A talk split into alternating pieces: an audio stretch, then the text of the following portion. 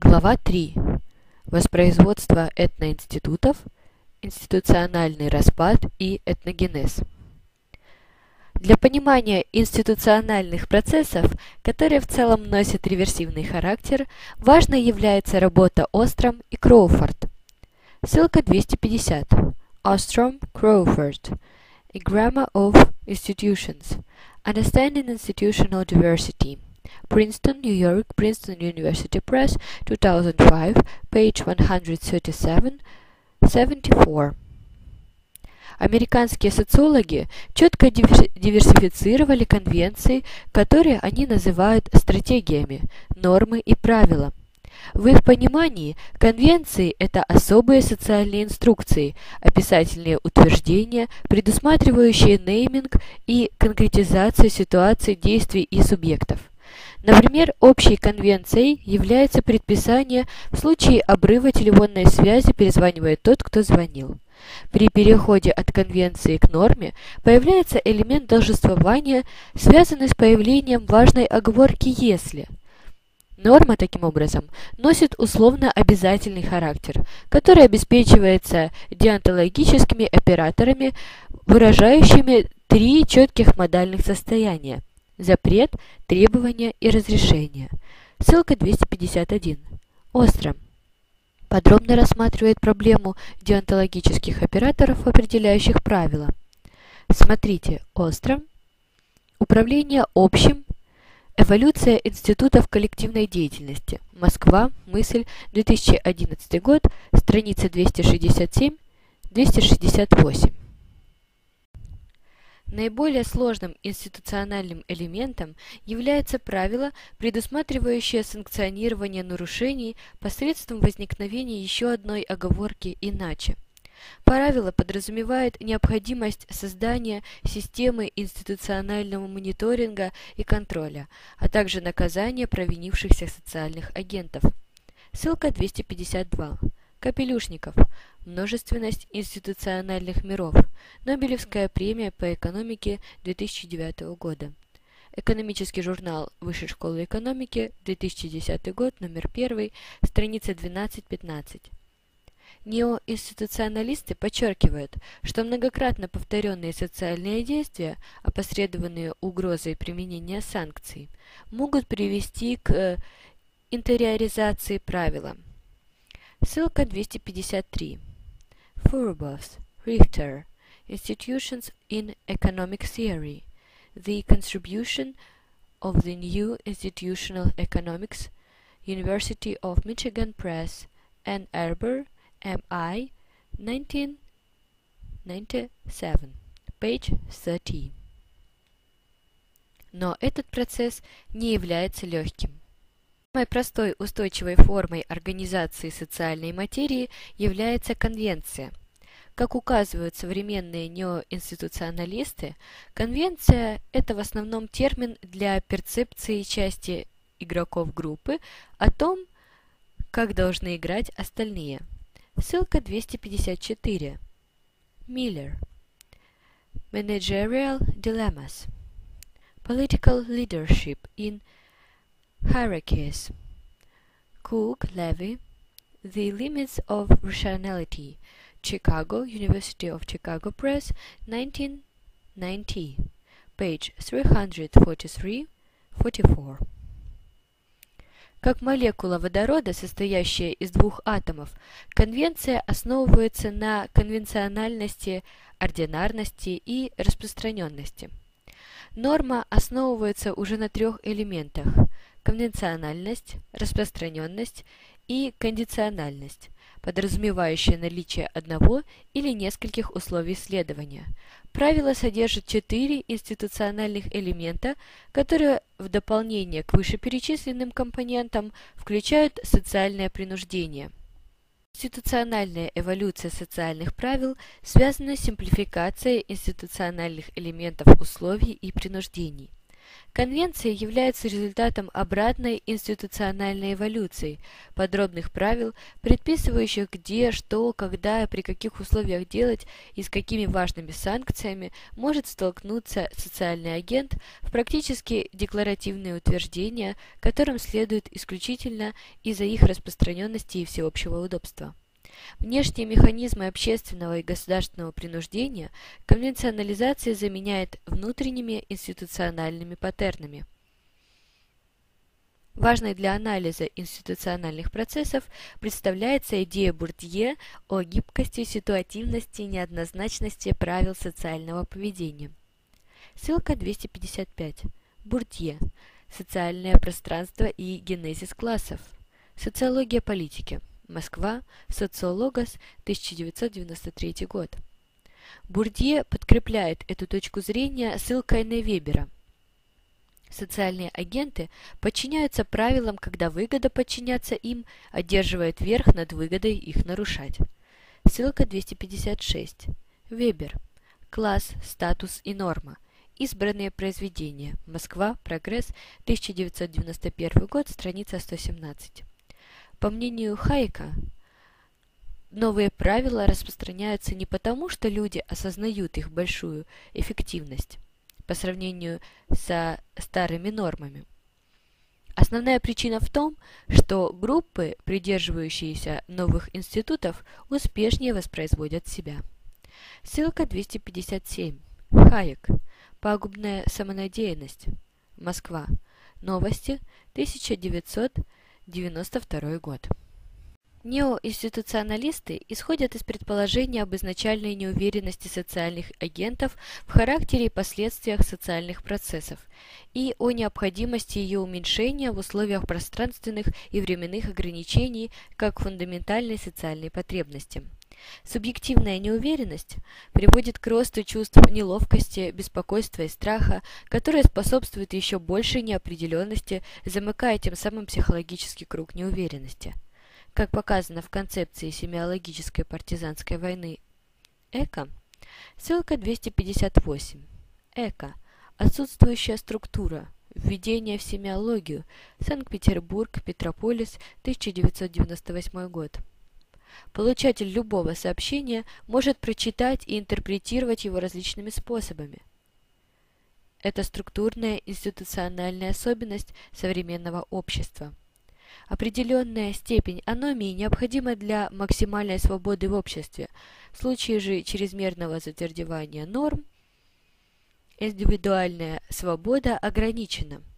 Ссылка 259. Феофанов. Социальная аномия. Обзор подходов американской социологии.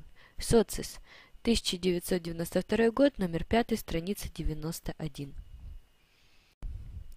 В повседневной деятельности индивиды преодолевают окружающую их неопределенность и избежать чрезмерного риска, создавая зоны безразличия. Ссылка 260. Уильямсон. Экономические институты капитализма. Рынки фирмы. Отношенческая Контрактация. Санкт-Петербург. Ленисдат. 1996 год. Страница 97. То есть области социальных взаимодействий, в которые люди подчиняются институтам, просто потому, что им безразлично делать или не делать то, что предписывается. Институциональное безразличие предполагает повседневное привыкание к комфортной зоне. Страх разрушения удобной и комфортной зоны локализует жизненный мир человека повседневными взаимодействиями и личными делами. В сообществах не особенно интересуются тем, что происходит за пределами их мира, пока это не затрагивает всю группу. Сложившийся порядок повседневных отношений поддерживает себя социальной рутиной. Рутина – это не только обобщенная идея абстрактного действия, но и партикулярная норма. Заниматься рутиной – не просто повторять прошлые действия. Она включает в себя подразумеваемое и общее знание, как соответствует социальному миру, делая навигацию в нем более эффективной. Ссылка 261. Абельс. Романтика феноменологическая социология и качественное социальное исследование. Социология и социальная антропология. 1998 год, номер 1, страница 19. Хотя, по мнению Хейзинга, ссылка 262. Хейзинга. Homo Ludens. В тени завтрашнего дня. Москва. Прогресс. 1992 год. Социальный мир живет в соответствии с правилами игры, которые не всегда осознаются и не всегда вербализуются. Индивиды стремятся избегать социальной дезинтеграции. Они сопротивляются возникновению ситуации неопределенности, где их принуждают сомневаться в окружающем мире больше, чем это принято в привычных и признаваемых конвенциональных рутинах. Кроме того, субъективная уверенность делает существование значимым и таким образом придает уверенность в том, как вести себя и что ожидать от физического и социального окружения, в котором живет человек. Ссылка 263. Хок, Мюлен. Joining groups to reduce uncertainty. Abrams, Hawk. Social Identity and Social Cognition. Malden, M.A. Blackwell, 1999. Page 253. Конвенциальность как перцептивная и рутинизированная последовательность институтов, говоря словами американских исследователей, ссылка 264.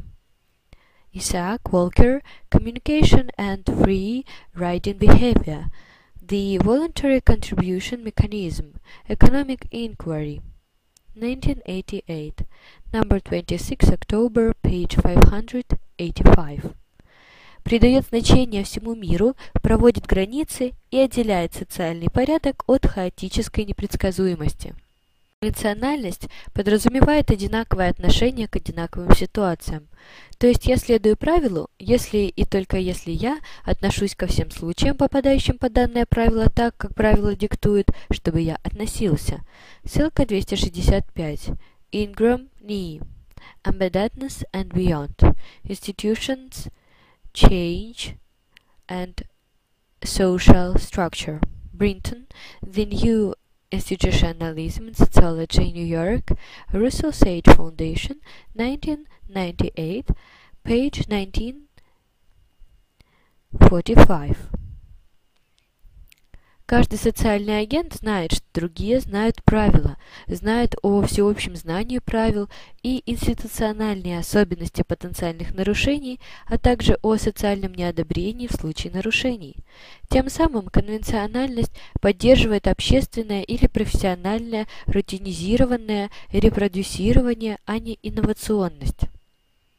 Конвенциональность институтов является бесполезной, если об их существовании неизвестно – если не осуществляется мониторинговое наблюдение за их соблюдением и если не предусмотрены санкции за несоблюдение.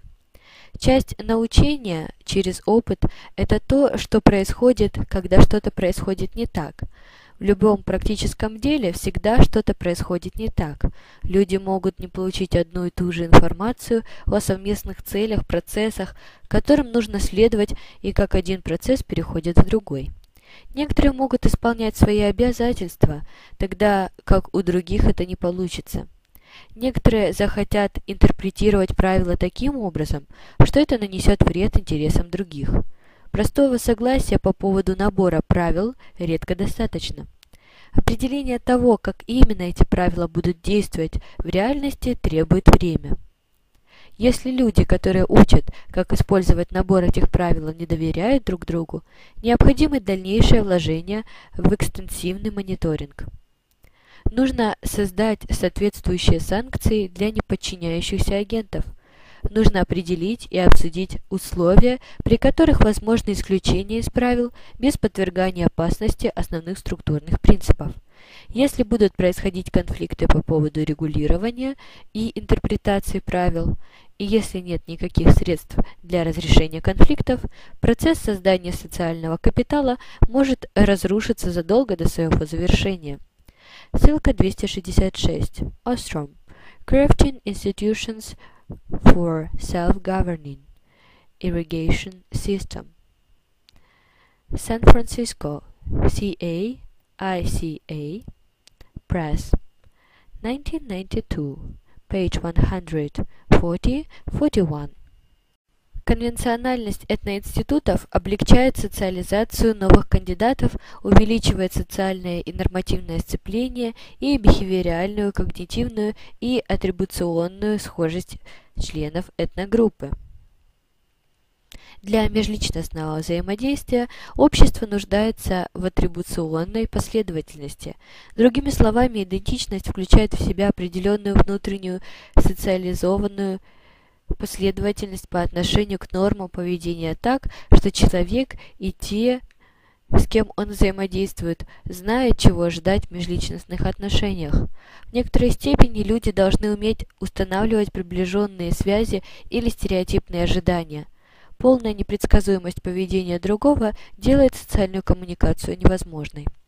Ссылка 267. DeWass.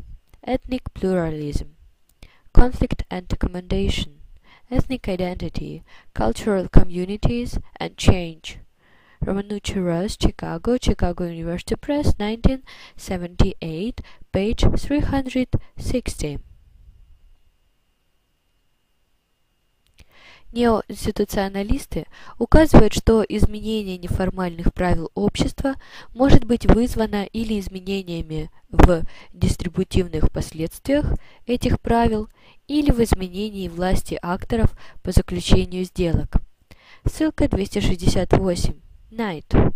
The Spontaneous Emergence of Social Institutions, a Bargaining Theory of Emergence and Change, Institutions and Social Conflict, New York, Cambridge University Press, 1992, page 145. По мнению Рутана, институциональные изменения зависят от двух факторов – наличия знания и стоимости институциональной инновации по отношению к возможным благам. Чем больше в обществе потенциально трансмиссиабельного социального знания и чем меньше стоимость внедрения институциональной инновации, тем проще осуществить изменения. Ссылка 269. Rutan. Induced institutional change. Binns, Wangerand, Rutan. Induced Innovation. Baltimore. Johns Hopkins University Press. 1978.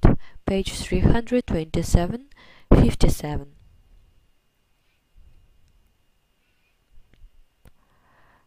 Институциональные изменения облегчаются, если доминирующая этногруппа способствует институциональным инновациям.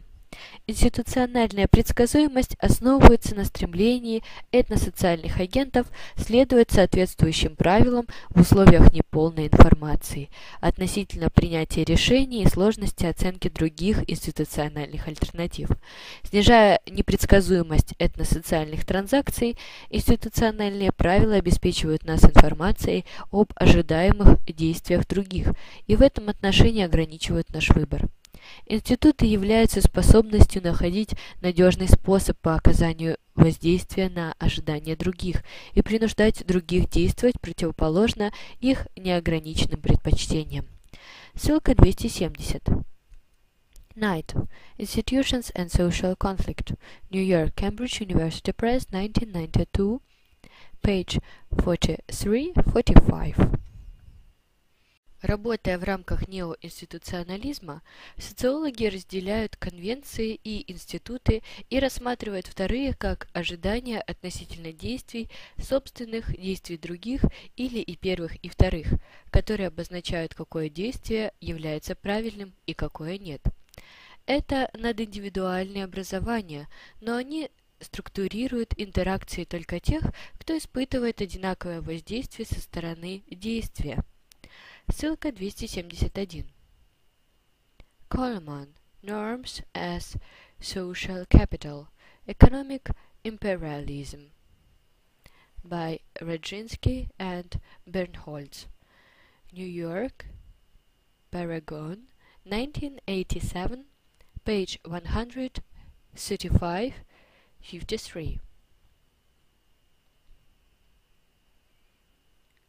Институты определяют, какие социальные действия требуются, а какие запрещены или разрешены в рамках существующей социальной структуры. По мнению Коммонса, институт – это коллективное действие по контролю, освобождению и расширению индивидуального действия. Ссылка 272. Commons. The Economics of Collective Action. New York. Macmillan, 1950. Page 21. Однако коллективное действие, которое навязывает свои социальные последствия другим людям, является важным, но недостаточным условием появления институтов.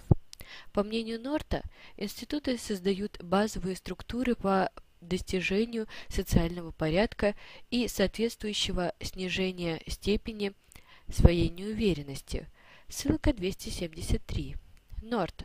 Институты, институциональные изменения и функционирование экономики. Москва. Начало. 1997 год. Страница 23.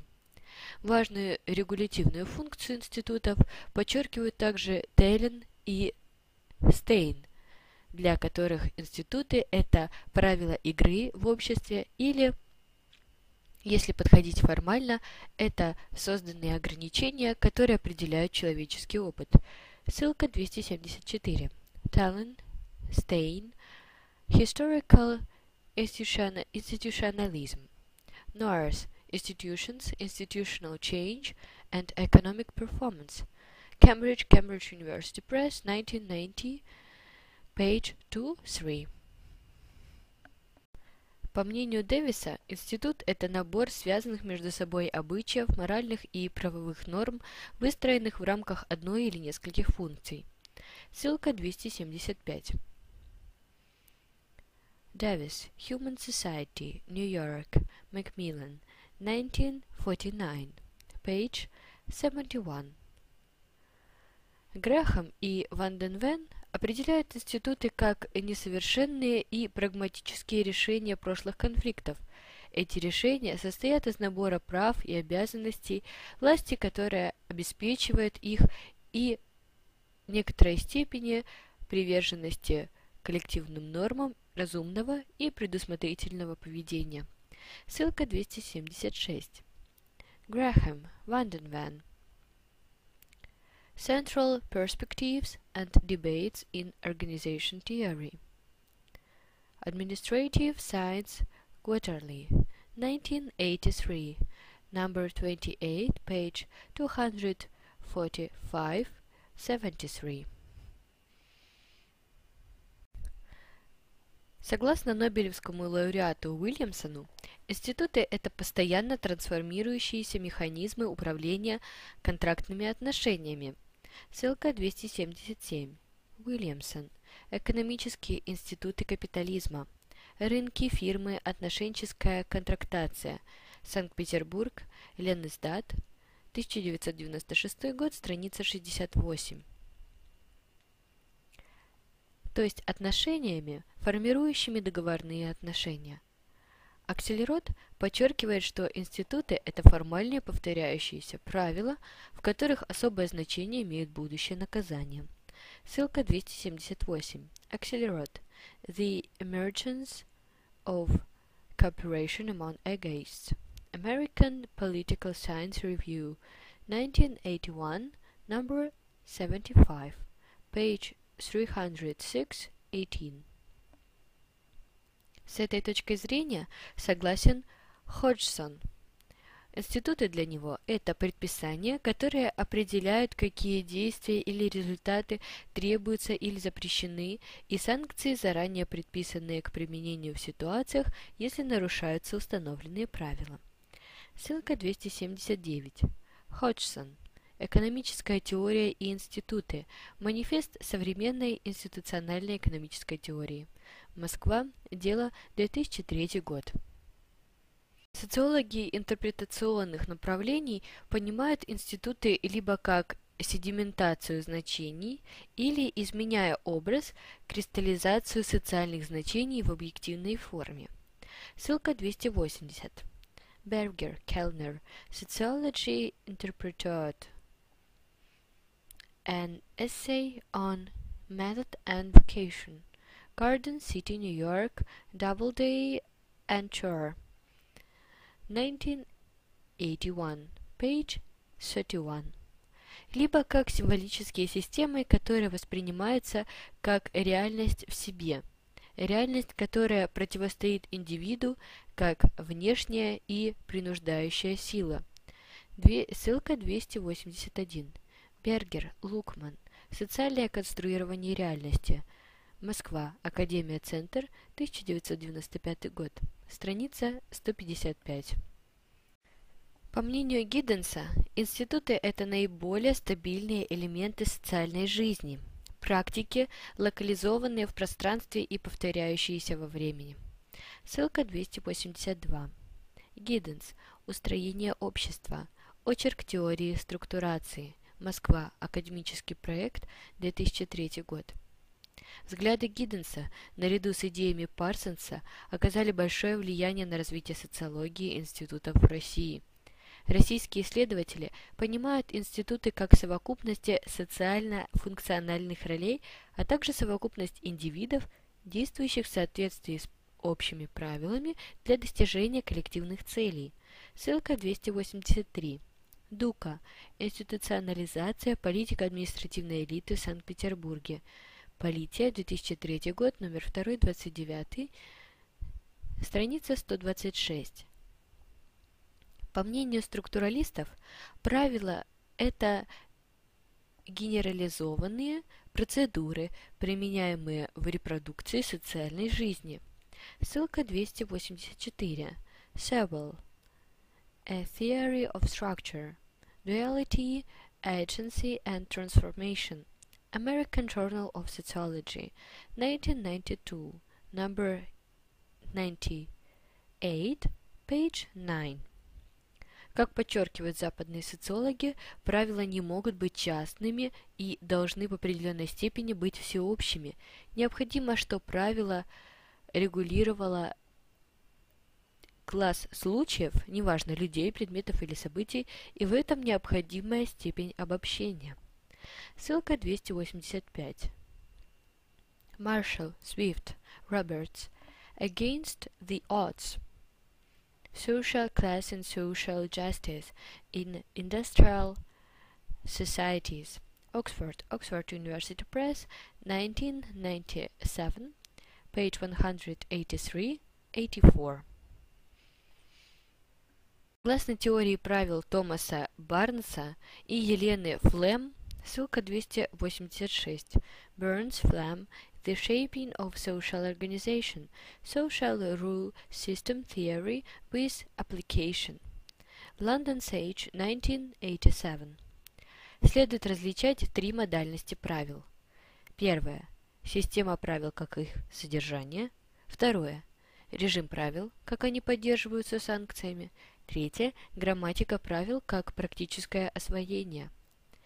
Некоторые неоинституционалисты выделяют регулятивные правила, которые влияют на объективно существующую деятельность, и конститутивные правила, которые создают саму возможность определенной деятельности. Ссылка 287. Sierra.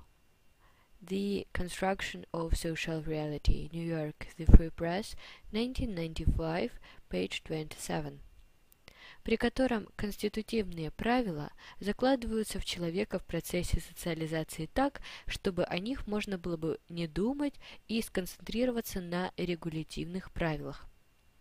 Как и хорошие манеры, конститутивные правила учат для того, чтобы о них забывать. Неоинституционалисты подчеркивают, что существуют некоторые отличия поведения, управляемого правилом, от поведения, которое просто носит регулярный характер. Мы обычно рассматриваем отклонение от принятого образца как нечто неправильное или дефектное, а правила, в отличие от прошлых регуляторов, автоматически относятся к новым случаям. Агент знает, что делать, даже столкнувшись со случаем, которого он никогда не видел раньше. Ссылка 288. Theory. Speech Acts. An Essay in the Philosophy of Language. New York. Cambridge University Press. 1969. Page 42. Институциональное пространство этносоциума можно сравнить с футбольным полем. Этноинституты разграничивают границы этого поля с помощью набора общих правил, после чего все остальные решения субъекты принимают сами. Этноинституты определяют выбор индивидов в зависимости от имеющейся информации и ресурсов, установленных основных правил социальных транзакций, связанных с координацией, получением необходимой информации или избеганием отрицательных последствий. Этноинституты минимизируют затраты социальных ресурсов на воспроизводство обычаев, норм и социальной структуры. Как социальные институты, этноинституты предоставляют этносоциальным агентам важную контекстуальную информацию о предсказуемости, последовательности и эффективности отдельных коллективных и индивидуальных институциональных стратегиях, как применяемых в прошлом, так и потенциальных в будущем. Отсутствие последовательности и предсказуемости институтов, то есть четких и ясных правил того, как именно должен социум или отдельная этногруппа реагировать на новые вызовы, приводит к этноинституциональным конфликтам, связанным с несогласием одной или нескольких взаимодействующих сторон с правилами игры, с критериями, по которым оценивается их идентичность. По мнению Гуревич, ссылка 289, Gurevich, we wish to inform you that tomorrow we will be killed with our families. Stories from Rwanda, New York, Ferrer, Strauss and Girox, 1998. Указывает, что хуту и тутси в течение пяти веков говорили на одном языке, придерживались схожей религии, проживали на общей территории, между ними были смешанные браки, общая социальная и политическая культура. Но в колониальный период этнические границы стали непроницаемыми. Постепенная дифференциация этноинститутов привела к формированию того, что Джовит, ссылка 290, Jovit, ethnicity, nice, nasty, and nihilistic. Herod and Seligman, ethnopolitical warfare, causes, consequences, and possible solutions. Washington, D.C., American Psychological Association, 2001, page 2736. Назвал баррикадными идентичностями. Дифференциация этноинститутов закончилась межэтническим конфликтом и геноцидом. Социальные институты выполняют более широкие структурные функции, чем социальные нормы или правила. Сфера деятельности социальных норм носит локальный характер, а функции – специализированную направленность. Социальные институты, напротив, предоставляют собой нормы макроуровня, сквозного действия. Их цель заключается в обеспечении институциональной преемственности и развитии этносоциальной устойчивости в обществе. Социальные институты обеспечивают непрерывность институционального воспроизводства. По мнению Сакмана, ссылка 291, Сакман Localism and Globalism in Institutional Analysis, the Emergence of Constructural Norms in Venture Finance, the Institutional Construction of Organizations, International and Longitudinal Studies by Scott and Christensen, Thousand Oaks, C.A. Sage, 1995, page 39 63. Главным механизмом институционального воспроизводства является осознание и нейминг существующей проблемы, для которой ни один из имеющихся институтов не может обеспечить адекватный репертуар или линейку подходящих ответов. Джордж Кнайт, ссылка 292. Knight. Institutions and Social Conflict. New York. Cambridge University Press. 1992. Page 139. рассматривает проблему институционального воспроизводства через основные отношения между ресурсной асимметрией с одной стороны и вероятностью аверсии риска и временными предпочтениями с другой. Характер институционального воспроизводства зависит от затрачиваемых обществом социальных ресурсов. В общем виде на институциональный выбор влияют два вида основных расходов. Во-первых, авансовые расходы трансформации правил. Если ожидаемые расходы трансформации правил выше сетевых благ, которые могут быть получены, никакие дальнейшие обдумывания расходов уже не делаются. Акторы сохраняют старые правила, которые дают меньше благ, чем набор альтернативных правил, поскольку стоимость изменения правил выше, чем те блага, которые могут быть получены. Если подобные расходы не выше, ожидаемые изменения также будут оценены, включая затраты предлагаемой системы правил на мониторинг и принуждение. Ссылка 293. Ostrom. Governing the Commons. The Evolution of Institutions for Collective Action. Cambridge. Cambridge University Press, 2003, page 198. Кроме того, агенты могут предпринимать неподходящие действия, пользуясь неопределенностью того, кто является ответственным. Поскольку за недостижение результата невозможно наказать сразу всех, у некоторых агентов появляется искушение воспользоваться недостаточностью контроля. Ссылка 294. Banked. Moral Hazard in Teams. Bell Journal of Economics. 19 82, number 30, page 324-40. Таким образом, злоупотребление и рассеивание ценного ресурса происходит всегда, когда издержки измерения и принуждения превышают потенциальные выгоды от ограничения доступа. Ссылка 295. Эггертсон Analyzing Institutional Successes and Failures, a Millennium of Common Mountain Pastures in Iceland, working paper, Departments of Economics, University of Iceland, 1991. Принятие институциональных изменений может побуждаться беспокойством социальных агентов, что будут приняты другие институты, и на проигравших агентов навяжут трансформационные издержки. Ссылка 296. Kaminsky, An Institutional Theory of Communist Regimes. Design, Function and Breakdown. San Francisco. Center for Self-Governance, California Press. 1992, page 200.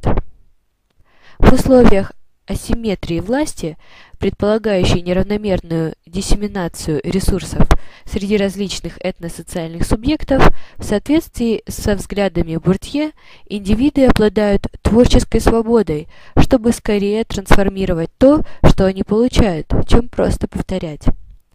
Ссылка 297. Бурдье. Символический порядок и власть номинации. Социология политики. Москва. Социологос, 1993 год, страница 58. По мнению Роджерса, ссылка 298. Роджерс. Diffusion of Innovations. New York. Free Press, 1995. Индивиды принимают инновации после того, как хотя бы немного поэкспериментировали с ними.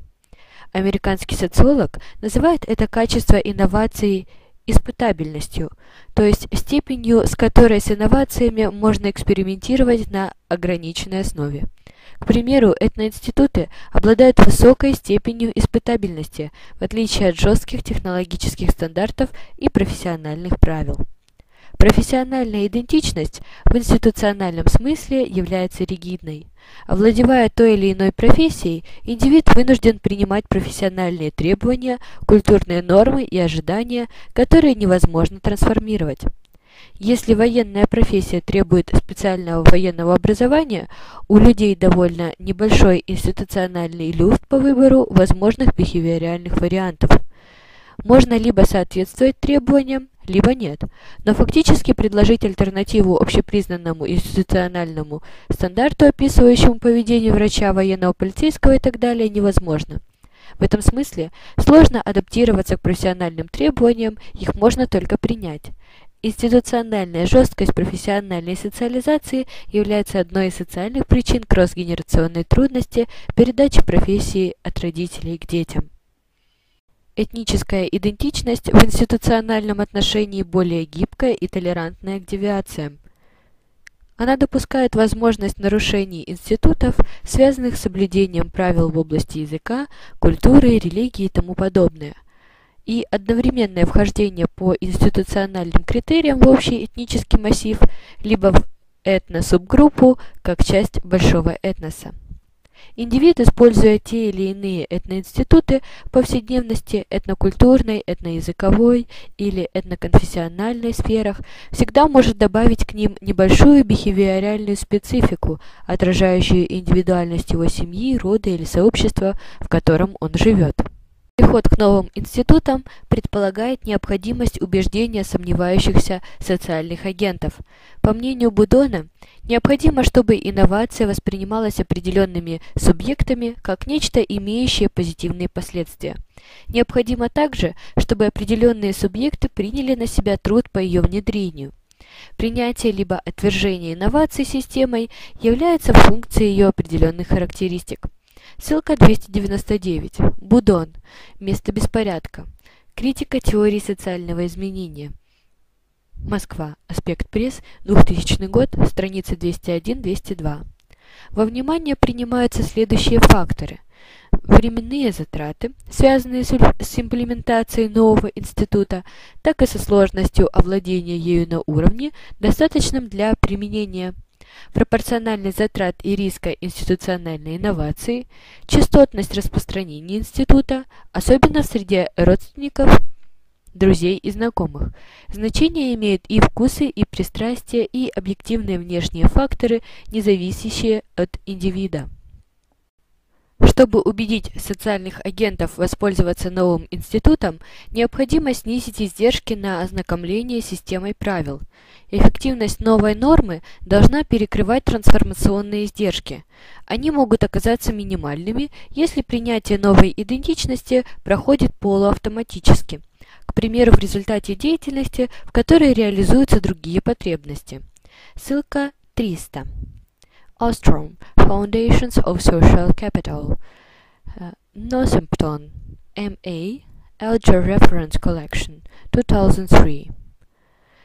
Нужно заранее договориться, кто из социальных агентов будет нести трансформационные издержки или распределить их между заинтересованными сторонами. В противном случае правящие элиты будут перекладывать эти издержки на низшие слои, что не способствует росту популярности самих институциональных преобразований. Если новый институт оказывается более удобным и эффективным, то имплементирующие его социальные агенты получают некоторые преимущества по сравнению с представителями других общностей. Поскольку новые институты облегчают возможное распределение социальных ресурсов между соответствующими социальными агентами, а трансформационные издержки в случае принятия новой нормы, как правило, диссеминируются на все сообщество, то сама ситуационная структура побуждает людей к социальному творчеству, даже путем изобретения девиантных институциональных практик.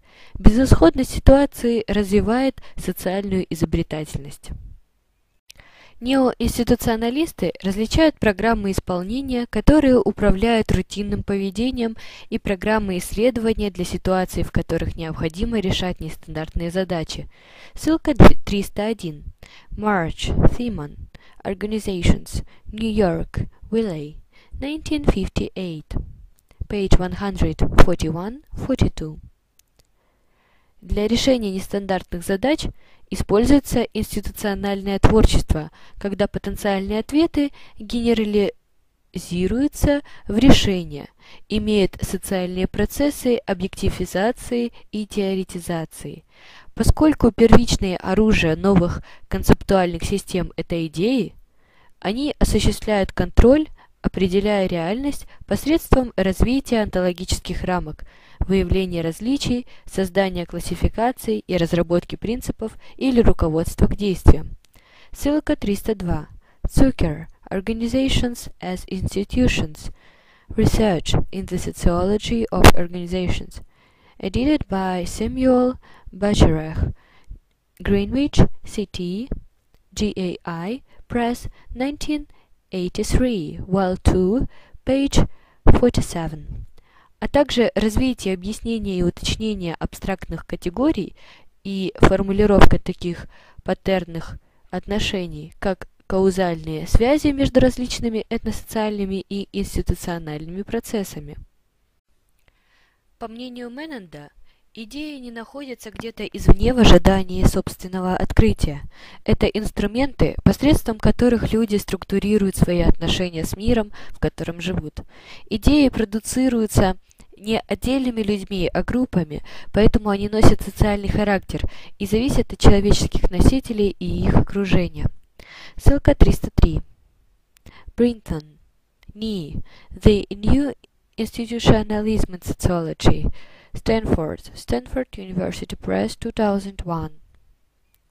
Проблема институциональной трансмиссии тесно связана с проблемой трансформационных издержек, которые велики, если социальные агенты обладают высоким социальным капиталом. Трансмиссию институтов проще осуществлять социальным аутсайдерам. Нобелевский лауреат Аке Орлов подчеркивает, что первые инноваторы часто являются маргиналами с необычным вкусом, поскольку они проявляют столь сильный нонконформизм к нормам, что рассматриваются как весьма девиантные. Ссылка 304. Акерлов. Рынок лимонов. Неопределенность качества и рыночный механизм. Тезис. 1994 год, номер 5, страница 91-104. У социальных аутсайдеров изначально низкий социальный статус в рамках сообщества, в котором они проживают или активно взаимодействуют с ним. Потенциальная опасность девиантизации из-за применения новых правил для них не очевидна. Маргинальный статус позволяет индивидам без опасений усиления неблагоприятного социального давления экспериментировать с институтами, которые для остального сообщества являются трудно применимыми или даже запретными в повседневных интеракциях. Конструирование новых правил сопровождается осознанным и целенаправленным нарушением привычных норм. Институциональные новаторы рассматривают правила как спорную границу, которую можно или даже желательно перейти. Когда первые адаптирующие применяют новый институт и добиваются успеха, получая некоторое конкурентное преимущество по сравнению с остальными, их последователи копируют его через социальные сети коммуникации и обмена. Ссылка 305. Burns, Stalker, The Management of Innovation, London, Tavistock, Publications, 1994. Чтобы не лишиться доступа к экономическим и социальным ресурсам. По мнению Пагана, ссылка 306. Pagano, Property Rights, Asset Specificity, and the Division of Labor under Alternative Capitalist Relations. Cambridge Journal of Economics, 2001, 50, page 315, 42. Появление новых институтов напоминает возникновение новых биологических видов. Оно требует комбинации большого количества эволюционных изменений и ресурсов. Значение имеет не только как и когда применяется институциональное исключение в социальных интеракциях, но и кто конкретно это делает. Деври показал, что наиболее успешные реформы осуществлялись носителями социальной роли простаков, которая институционально определяется как роль шута при дворе или антигероя. Ссылка 307. Runes de Rees. The Organizational Fool. Balancing a Leader's Hubris. Human Relations. 1990. Number 438. Законы естественного отбора действуют не только в биологической сфере, это также социальные законы. Поэтому, если инновации принимаются социальной системой, то они в той или иной форме стереотипизируются и закрепляются культурной традицией. Примерно так же прошедшие естественный отбор мутации и их рекомбинации закрепляются в генетических программах биологических популяций. Ссылка 308. Маркарян. культурная традиция и задачи дифференциации ее общих и локальных проявлений, методологические проблемы этнических культур, материалы симпозиума Ереван, ЕГУ, 1978 год, страница 86. После чего в конечной стадии институционализации, которая называется седиментизацией, инновация сохраняется на протяжении жизни нескольких поколений и распространяется фактически ко всем людям, которые потенциально могут ее заимствовать. Ссылка 309. Tobert, Zucker, The Institutionalization of Institutional Theory, Handbook of Organization Studies. Clegg Hardy and Nord, London Sage, 1996, page 184. Американский социолог Артур, ссылка 310. Arthur, Increasing Returns and Paths, path Depends in the Economy. Ann Arbor, University of Michigan Press, 1994. Указывает на следующие особенности распространения институциональных инноваций – Первое. Высокие издержки сетапа. Развитие институциональных альтернатив обычно требует существенных расходов. Второе. Эффекты обучения. Люди, привыкшие к какому-нибудь институту, обычно недостаточно заинтересованы в том, чтобы создавать что-либо еще. Третье. Эффекты координации. Преимущества, которые получает индивид от широкой распространенности института и использования его другими, обычно перевешивают преимущества от институциональной креативности и новаторства. Четвертое. Адаптивные ожидания. Чем больше распространен институт, тем выше желание у индивидов присоединиться к нему. Одним из объяснений институциональных изменений может служить предложенное Брауном ссылка 311 Brown Innovation Diffusion A New Perspective London Mewson 1981 Концепция различия между объяснениями институционального воспроизводства со стороны теории спроса и теории предложения. Теория предложения обращает внимание на характеристики или условия новых членов группы, в то время как подходы концентрирующие внимание на спрос, изучают природу и действия агентов, которые пытаются распространять институциональную инновацию. Грейф рассмотрел проблему институциональных изменений и возможного, хотя и неустойчивого, институционального равновесия с точки зрения основных положений теории структурализма и агентства. По его мнению, поскольку эндогенные институты являются самоподдерживающимся социальным механизмом, то каждый индивид, реагируя на институциональные элементы, которые подразумеваются и ожидаются в поведении других людей, действуют таким образом, что способствует поддержанию направлению мотивации других людей вести себя так, чтобы это привело к сохранению институциональных элементов, которые структурируют поведение людей.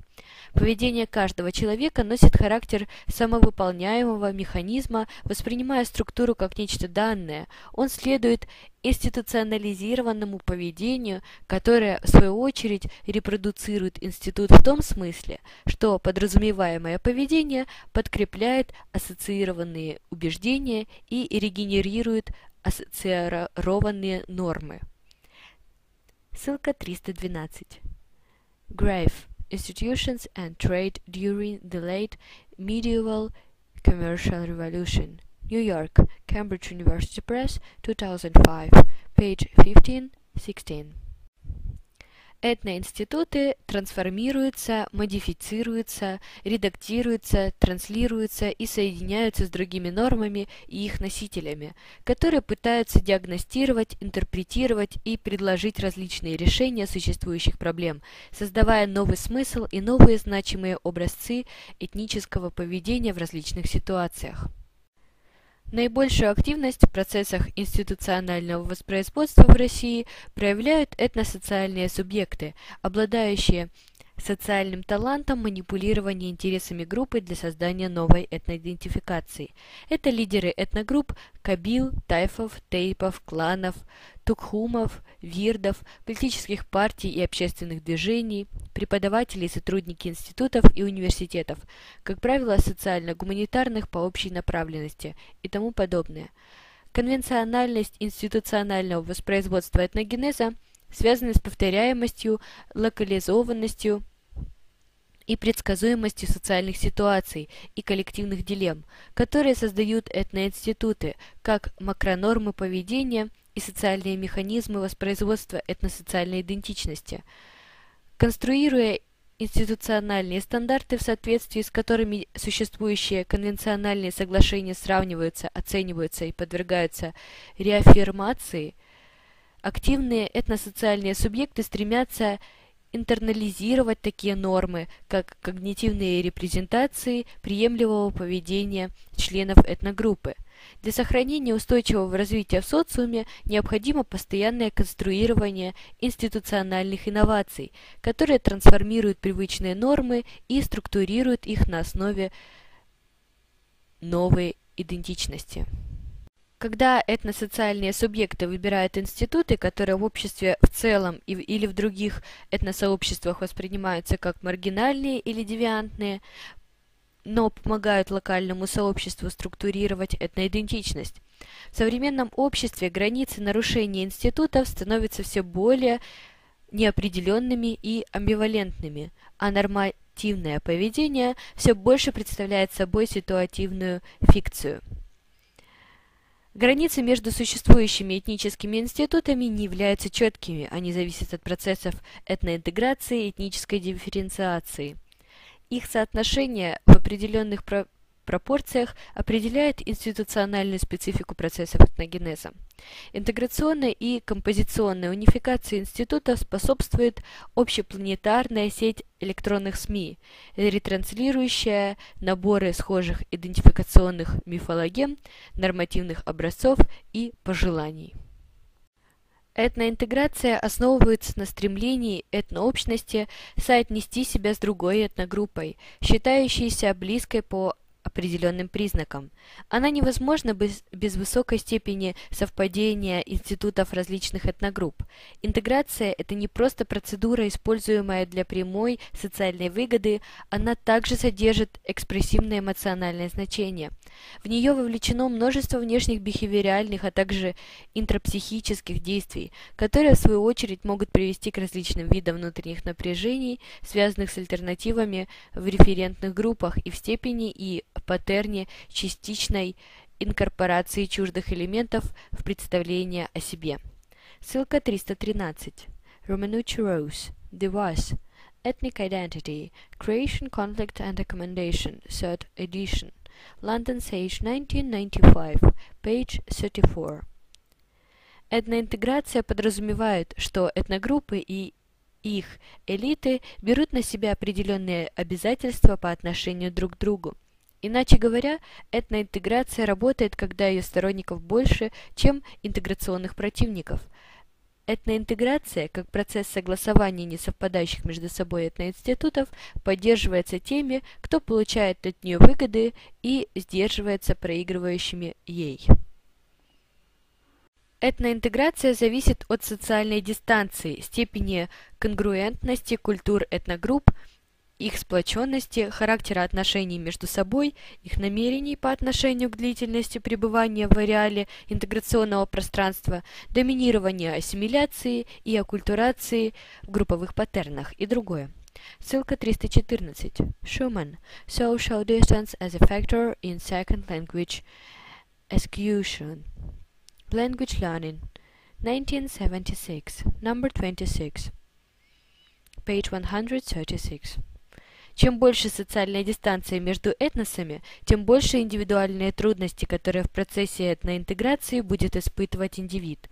Чем меньше социальная дистанция между этногруппами, тем больше возможностей для этноинтеграции и смешения между институциональными паттернами. В соответствии с сетевым подходом можно предложить следующую гипотезу этноинтеграции. Она может происходить между группами сильными межэтническими брачными и фратернальными связывающими узами. Сильные связи позволяют создать мощное давление конформности. Ссылка 315. Strong. Mayer. Institutional Conditions for Diffusion. Theory and Society, 1993, number 22, page 492. Но этноинтеграция закончится неудачей, если сетевое сцепление слишком плотное, если сильна первичная лояльность и внутригрупповая принадлежность. Одновременно причиной этноинтеграции могут быть слабые межэтнические коммуникационные связи, которые сохраняют потенциал социальной гибкости, коммуникационной и идентификационной изменчивости. Этногруппы с особой, по выражению Волнера, Ссылка 316. Warner. The Society, the Individual and His Mental Disorder. American Journal of Psychiatry. 1937. Page 278. Социальной индивидуальностью обычно менее заинтересованы в интеграции, чем группы с транзитивной социальной неустойчивостью. Однако сетевое измерение этноинтеграционных процессов еще не рассматривалось современными социологами, а сетевой подход, включающий в себя использование таких методологических инструментов, как дистанция, центральность, кластеринг, плотность, сетевое равновесие, сетевая аллокация и прочее, используется пока недостаточно. В процессах этноинтеграции нормативные образцы и формулы идеальной этничности других этногрупп взаимно усваиваются но доминирующая группа влияет на институты других этногрупп сильнее, чем испытывает ответное воздействие.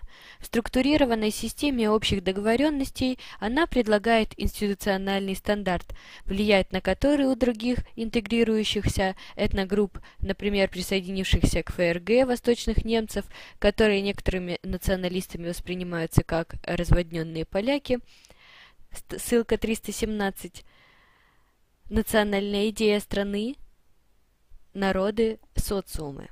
Москва. Наука, 2007 год, страница 93. По поводу того, что запрещено или что за, за разрешено, возможности ограничены. Этноинтеграция, развивающая кооперацию и доверие между этносами, невозможна без институциональных компромиссов, которые Гулднер, ссылка 318, Goldner, Wildcat Strike, I.L. Glencoe, Free Press, 1953. Назвал паттернами снисхождения, без уступок и толерантных обязательств между этногруппами с различной историей и культурой невозможно конструирование общих институтов. Институциональный характер этноинтеграции зависит от таких стартовых точек этногрупп или групп мигрантов, как уровень образования, степень владения титульным или нативным языком, а также наличие или отсутствие межэтнических конфликтов.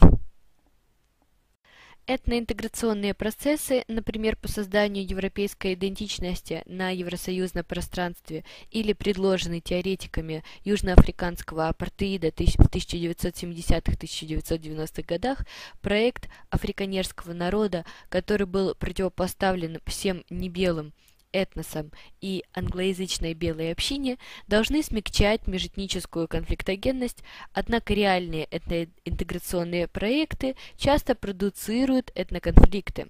К примеру, в начале 1980-х годов в Лаосе было объявлено о создании лаосской нации путем этноинтеграционного объединения как титульного этноса Лао, так и других этносов. Это позволило обосновать сохранение государственной власти у титульного этноса, но привело к межэтническим конфликтам.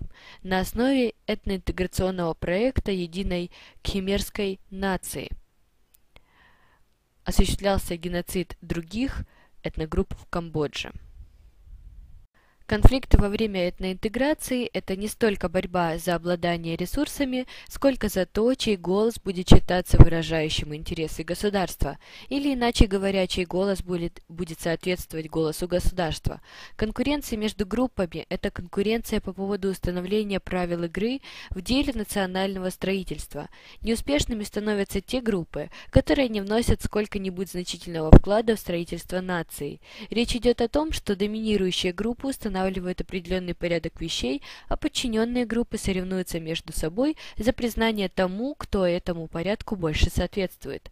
Как следствие этого этническое есть ярлык для тех групп, которым не удается достичь определенного уровня развития, установленного доминирующей группой, и которым отказано в том, чтобы иметь место в национальных устремлениях правящей элиты, отрицающей собственную этничность. Ссылка 319. Williams. A Class Act. Anthropology and the Race Across Ethnic Terrain. Annual Review of Anthropology. 1989. Well 18, 3, page 426. Рост этнической солидарности группы усиливает ее оппозицию правящей элиты и другим этносам, что вызывает новые волны этнической мобилизации. Поэтому этнический конфликт – это по своей сути непрерывный процесс развития. Однажды начавшись, он продолжает жить как бы собственной жизнью. Процессы этноинтеграции в полиэтничном государстве требуют соответствующих институциональных стратегий, которые обеспечат социальный комфорт всем этногруппам. В России и других постсоветских странах этноинтеграционное слияние обычно происходит путем поглощения этноинститутов зависимого этноса этноинститутами доминирующего. Так в Молдавии румынизация молдавского этноса в контексте реализации политических интеграционных проектов создания Великой Румынии осуществляется посредством выдачи румынским, кон, румынскими консульствами паспортов, выделения грантов на изучение в вузах и школах истории румын, поддержки медиахолдингов, выделения стипендий молдавской молодежи для учебы в Румынии, грантов для творческой интеллигенции, экономическое стимулирование общих этноинститутов развивает мягкую этноинтеграцию. Жесткие стратегии выбирают экономически слабые постсоветские страны. Например, украинский этноинтеграционный проект подразумевает эмоциональный негативизм по отношению к советскому прошлому и оскорбительной окраинной и малороссийской идентификации украинцев, которая господствовала в общественном дискурсе конца XIX – начала XX века. Украинская идентичность легитимизируется в сознании национальной интеллигенции как этнолингвистическая идентификация коммуникация. Украинец воспринимается как человек, говорящий преимущественно по-украински и гипертрофированно использующий украинский язык даже в билингвистическом общении с русскоязычными согражданами и даже в ситуациях, когда с конвенциональной точки зрения проще или удобнее применять русский украинский унитаризм подразумевает необходимость стереть этнические границы региональных сообществ, интегрировав и даже ассимилировав их в украинскую политическую нацию. С начала 1990-х годов власти Украины пытаются интегрировать в национальное этноязыковое сообщество жителей Восточной Украины, где получил распространение суржик, смешанный русско-украинский язык. В городах распространен билингвизм, Э, в виде одновременного использования русского и украинского языков. Как отмечают исследователи, происходит процесс одомашнивания украинского языка. Ссылка 320. Национальная идея. Страны, народы, социумы. Москва. Наука, 2007 год, страница 321. В 21 веке снова актуализировались такие восточнославянские этносубгруппы, как русины, которые украинские националисты рассматривают как девиантную этнографическую группу наций украинцев. Русины не признаны отдельной национальностью на Украине, в отличие от Словакии, Польши, Венгрии, Чехии и Сербии. Но сами украинские русины, которых по институциональным критериям этнолингводифференциации разделяются по некоторым на несколько этносубгрупп – лемки, бойки, гуцулы, верховенцы и долиняне, хайнали – считают себя отдельным этносом. Национальная ассимиляция русинов в Закарпатье проявляется в практически полном отсутствии школ с русинским обучением, несмотря на многократные обращения русинских организаций с просьбами об их открытии. Кроме того, по мнению руководителей русинского движения, выступающих с требованием предоставить Закарпатью автономный статус, данные численности русинов фальсифицируются в сторону преуменьшения. Дифференциация подразумевает разделение общей системы на э, декомпозиционные категории. Когда этнодифференциация уменьшает гомогенность социума и внутригрупповое сцепление, у отдельных субгрупп появляется больше возможностей по заимствованию и использованию норм, институтов и ценностей других этносов и культур. Этногруппы адаптируются к изменениям в социально-культурном и социально-политическом окружении путем создания периферических институциональных систем. По мнению американских неоинституционалистов, ссылка 321, Майер, Робин, Institutionalized Organizations, Formal Structure, Myth and Ceremony, American Journal of Sociology, 1977, number 83, page 340-363. Институциональная периферизация реализуется через механизмы декаплинга, как отделение структурных элементов от элементов ситуационной активности. Декаплинг – это способ борьбы с конфликтующими вызовами посредством создания специальных буферных структур. Ссылка 322. Berkeley, Sociology and Modern Systems Theory. Englewood Cliffs, New York, Prentice Hall, 1967. Вовлеченные в буферные зоны социальные агенты выполняют двойственную функцию. Они не только переводят требования внешней среды в структурные требования, но также представляют запросы социальной системы другим агентам. Ссылка 323. Хоффман. From Heresy to Dogma, An Institutional History to Corporative Environmentalism. San Francisco, New Lexington Press, 1997. В этносоциальном пространстве функции социального буферинга выполняют пограничные декоплирующие периферизированные субэтногруппы. Институциональная периферизация зависит от ключевых социальных агентов, которые продолжают придерживаться существующих институтов, если только не выполняются два предположения. У них есть власть, их изменить институты, меняется внешняя ситуация, изменяются долговременные преимущества, создаваемые институтами. И второе, Другое устройство создаст более благоприятное дистрибутивное разделение, и таким институциональным изменением они смогут разрешить сложные проблемы коллективных действий. Ссылка 324. Night. The Spontaneous Emergence of Social Institutions, a Bergenian Theory of Emergence and Change. Institutions and Social Conflict. New York, Cambridge University Press, 1992, page 127 и социальных дилемм. Таким образом, у социального агента имеется выбор либо поддерживать сохранение существующих правил, если при данном соотношении сил ни один игрок не желает тратить ресурсы на их реструктуризацию, Наиболее либо изменять институциональных изменений является создание новых общественных ритуалов в четкой визуальной форме и минимизация ошибок интерпретации посредством выделения четких правил и рекрутирования агентов, обладающих общими взглядами. Ссылка 325. Hechter Principles of Group Solidarity, Berkeley, University of California Press, 1987, page 150-57. Структурирование этносообщества предполагает необходимость нахождения ответов на стандартные вызовы в экономической, политической, структурной, идентификационной и социальной сферах. Для их решения используется как конструирование институтов, так и трансмиссия удачных институциональных образцов из других сообществ или территорий. Конкретные институциональные стратегии, которые играют большую роль в изменениях индивидуальных и коллективных перцепций прежних институтов, включают в себя Первое. Интерпретацию. Она объединяет диагностику проблемы, формулировку общих правил и селективное придание нового смысла, чтобы генерали Зировать в решение предлагаемые институциональные ответы, вовлеченные этносубъекты должны найти некоторую общность в своих взглядах. Это предполагает активное обсуждение таких общих категорий общественного сознания, как этничность, этнокультура, этногенез, этноидентификация в образовательных и научных учреждениях, на страницах профессиональных журналах, на конференциях и так далее.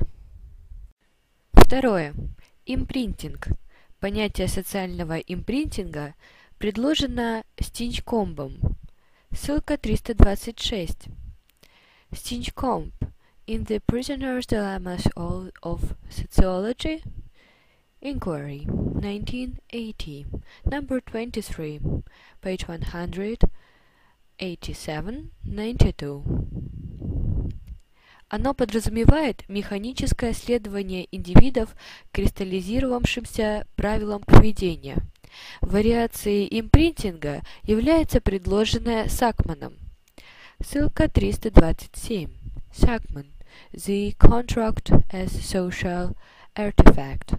Law and Society Review, 2003, number 37, page 91, 142.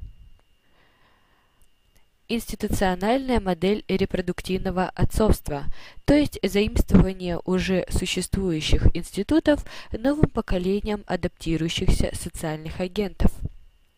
Третье. Седиментация.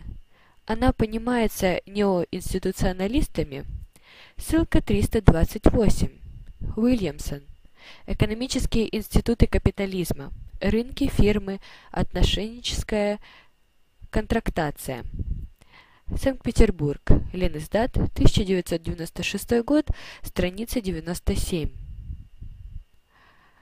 как замена существующих институтов не новыми, а предшествующими структурами. Заимствование из прошлого этногруппы институтов, которые по разным причинам перестали применяться, создает особые институциональные этноидентификационные гибриды. Четвертое. Фрейминг. Ссылка 329. Бенфорд, Snow. Framing Process and Social Movements. An Overview and Assessment. Annual Review of Sociology. 2000, number 26, page 611, 639. Это создание рамочных институциональных конструкций посредством переговоров между ключевыми этносоциальными субъектами. Если они договариваются по поводу правил, это облегчает возможность их трансмиссии в этносоциальной среде. Пятое. Бриколаж. Это креативное комбинирование, переосмысление и эклектическая репродукция – символических и структурных паттернов, заимствованных из советских норм, культурных традиций с собственными идеями этнопредпринимателей. Бриколаж является сложной институциональной стратегией адаптации и одновременного конструирования новой этноидентичности – примеру, удины на Кавказе комбинировали христианство православного и григорианского толков с языческим культом, что повлияло на развитие удинского языка. В Гаити католическая религия местного населения включает некоторые институциональные элементы вуду. Другим примером являются грузинские эзиды – это конфессиональная идентичность которых объединяет соблюдение отдельных элементов как исламских, так и христианских и языческих верований и институтов. Бриколажный характер носит, к примеру, современная исламистская музыка. Хотя она призывает к джихаду, в ней много элементов, заимствованных из других этномузыкальных культур.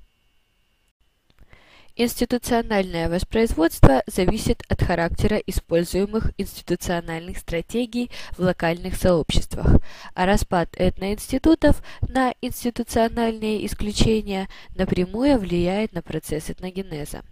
В социологии институтов институциональный распад редко концептуализируется. В существующих определениях доминирует негативная коннотация, которая обычно сводится к дезинтеграции институтов, не выполняющих задач, для которых они созданы, ослаблении механизмов формального и неформального контроля, неустойчивости критериев оценок, появление образцов поведения, противоречащих образцам, признанным допустимыми. Ссылка 330. Щепанский. Элементарные понятия социологии. Москва. Прогресс. 1969 год. Страница 202.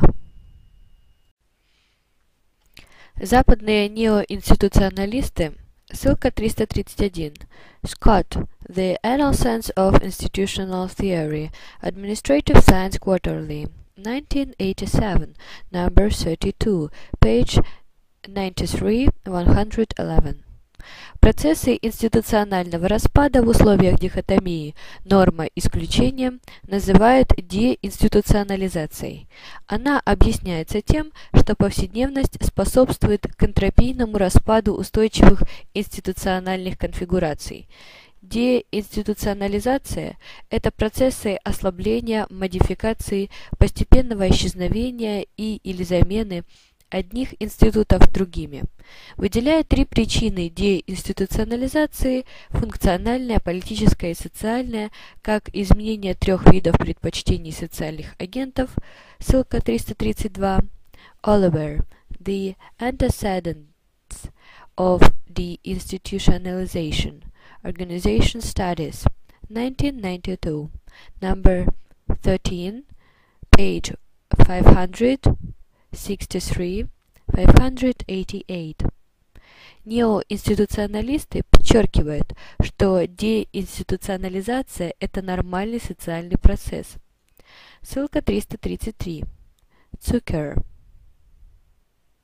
The role of institutionalization in cultural persistence. American Sociological Review, 1977, number 42, page 726-743. Он связан не только с осознанием, что существующие институциональные паттерны неэффективны, но и с развитием альтернативной институциональной логики и ростом количества людей, нарушающих нормы. Перефразируя Маркса, можно сказать, что институты содержат предпосылки своего собственного разрушения. Возникновение новых правил игры как результат своеобразного отпочкования старых удобно рассмотреть на примере шахмат. В 20 веке шахматные игроки поставили так появились. Ссылка 334. Бронштейн. Шахматы Фишера. Ничего не ново под луной. Шахматы в России. 1996 год, 8 августа, страницы 24-26.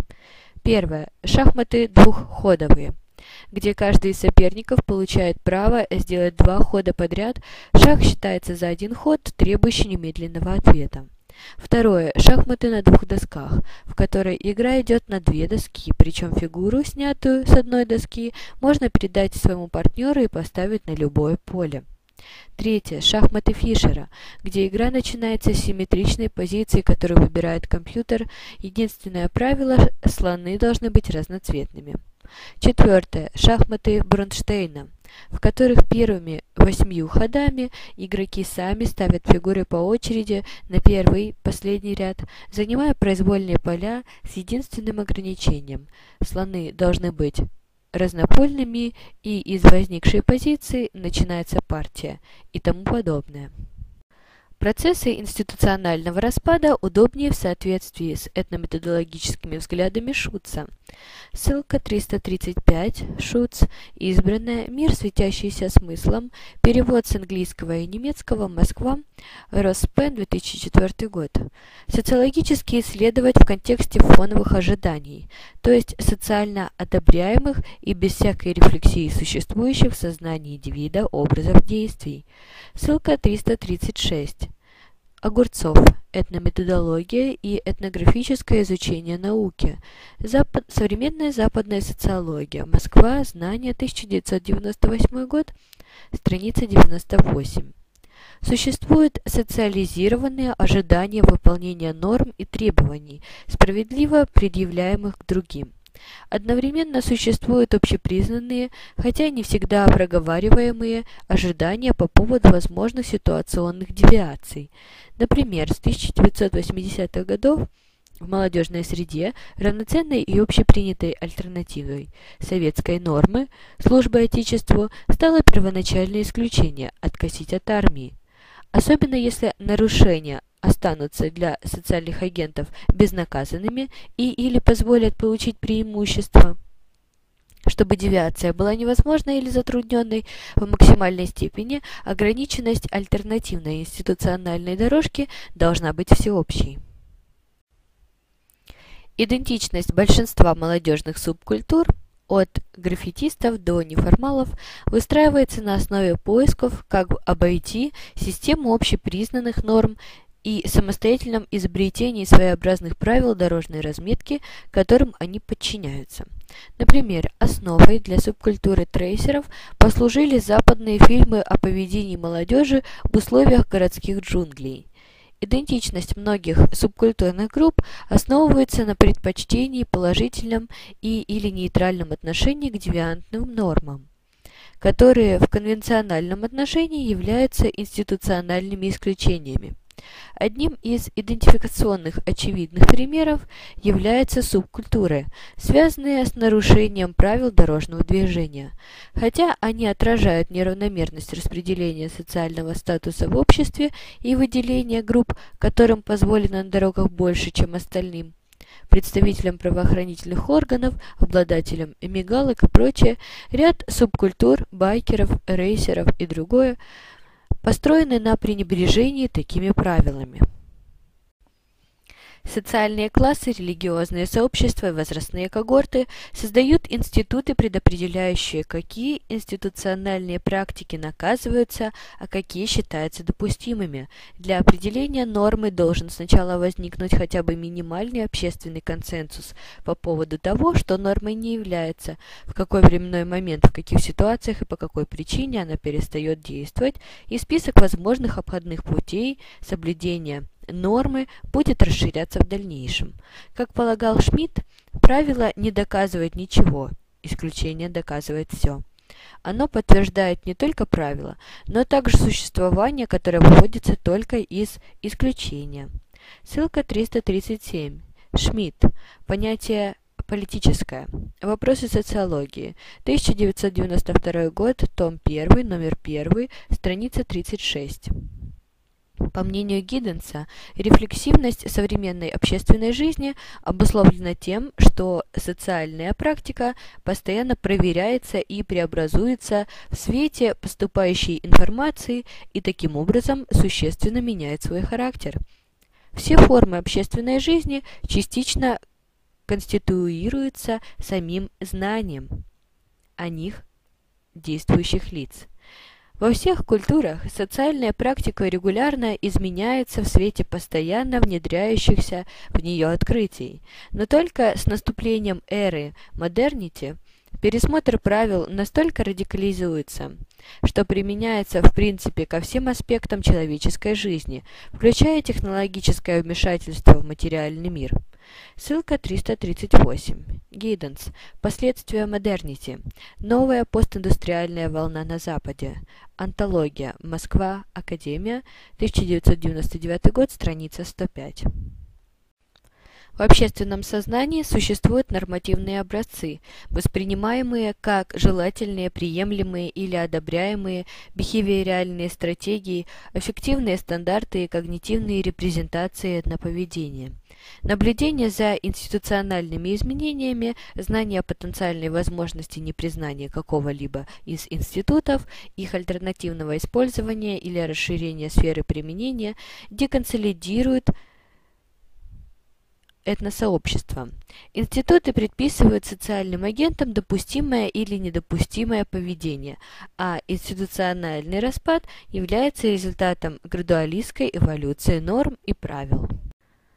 Этносубъекты не обязательно нарушают привычные институты, хотя возможность увеличивается по мере сравнения, оценки, обсуждения или ознакомления с новыми этноинституциональными практиками в качестве замены прежних этноинститутов. Если институциональные исключения закрепляются в общественном дискурсе, то для этносубъектов очевидным становится существование индивидов, которые сомневаются в привычных институтах, рассматривают новые институциональные возможности и конструируют институциональные исключения – Правила порождают исключения, а исключения по мере нормативной формализации становятся новыми правилами, и тогда девиантное поведение перестает восприниматься как таковое. Лишь зная, что общество считается девиантным, можно понять, что в нем воспринимается нормальным и допустимым. Девиантность подразумевает определенную чужеродность группы, выбирающей институциональные практики, отличающиеся от институтов титульного этноса или этнобольшинства. Отношение к значимым историческим событиям, коррелируемое с этничностью, может восприниматься общественным сознанием как девиантное, когда на этнооснованиях политический режим дискриминирует отдельные этногруппы. Например, русскоязычные в Латвии ограничены в 70 правах, включая запреты на профессии адвоката, нотариуса, полицейского, пожарника, спасателя, охранника и прочее. Были этноконструированы специ специальные категории неграждан, граждан или иностранцев для лиц, въехавших в страну после 1940 года, чтобы они не смогли участвовать в приватизации и на них не распространялась бы реституция. Одновременно для русскоязычной общины были установлены высокие лингвистические требования для сдачи экзамена по национальному языку. Процесс натурализации неграждан в Прибалтике идет медленно, в основном за счет естественной убыли. За последние 35 лет процент латышей среди населения Латвии вырос на 7%. При существующих темпах натурализации ликвидация института неграждан в Латвии и Эстонии займет 4-5 десятилетий. Согласно одному источнику, взгляды, лежащие в основе отношения прибалтийских чиновников к сообществу поселенцев суммируется фразой «Дело совсем не в том, что нам нужно, чтобы вы знали язык. Нужно, чтобы вы знали свое место». Ссылка 339. Цитата по Smith, Law, Wilson, Bohr, Allworth. Nation Building in the Post-Soviet Borderlands. The Politics of National Identities. Cambridge. Cambridge University Press, 1998. Page 105. В этносоциологической литературе подробно описаны стандартные ситуации социальной и правовой дискриминации на основе этноразличий. Появилось даже понятие налог на цвет, или точнее налог на внешность, предложение более низкой зарплаты и худших условий труда людям с другой этноидентичностью. Ссылка 340. Benton. Racial and Ethnic Competition. London. Cambridge University Press, 1983. С точки зрения этноинституционализма можно утверждать, что этнодискриминационные нормы появляются в результате распада общего института, к примеру, института равенства всех перед законом на исключение в функциональном отношении, направленные на редистрибуцию ресурсов, например, административные или государственные должности, которые можно отобрать у представителей других этногрупп.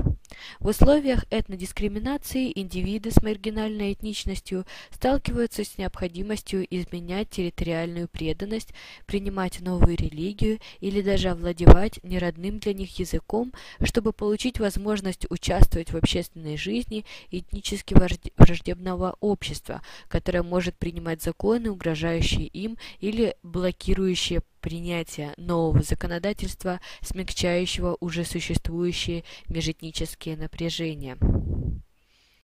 В демократических государствах дискриминация становится своеобразной инициацией. Например, институциональное вхождение в еврейство путем специальных религиозных обрядов гиюра и длительного изучения еврейских религиозных практик для мигрантов, стремящихся получить гражданство или постоянное место жительства. Например, в США к мигрантам предъявляют больше законодательных требований, чем к тем, кто стал американцем по праву почвы. Мусульмане почувствуют особое подозрительное отношение к себе уже при прохождении американской таможни. Расширенное толкование демократических норм объясняется террористическими угрозами, но терроризм – это только один из поводов для этнодискриминации, поскольку первые этнодискриминационные ограничения появились в Калифорнии еще в конце 1880-х годов и применялись они по отношению к китайским общинам. Этнократии иногда обеспечивают повышенные социальные возможности людям иной этнопринадлежности. Южноафриканским режимом в 1950-1980-х годах некоторые законодательные льготы предоставлялись приезжающим японцам по экономическим и политическим причинам. Такие режимы демократичны по отношению к референтной группе иностранцев, мнение которых важно для международного статуса или внешнеэкономических отношений. Этнократические прибалтийские режимы с начала 1990 90-х годов предлагали юридические преференции в получении визы жителям Западной Европы, а в Грузии стоимость визы для гражданина России составляла вплоть до введения транспортных ограничений в 2006 году в два раза большую сумму, чем для гражданина Новой Зеландии. Этнократии являются видом социальной организации, в которых преобладают не институциональные нормативные или бюрократические механизмы административного управления, а человеческие, то есть личностный механизм управления.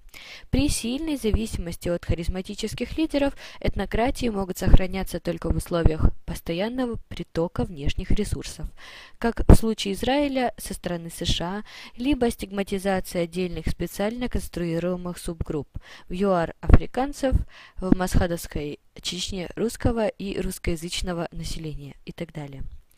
С точки зрения неоинституционализма, этнократические режимы появляются в тех регионах, в которых складываются соответствующие институциональные предпосылки.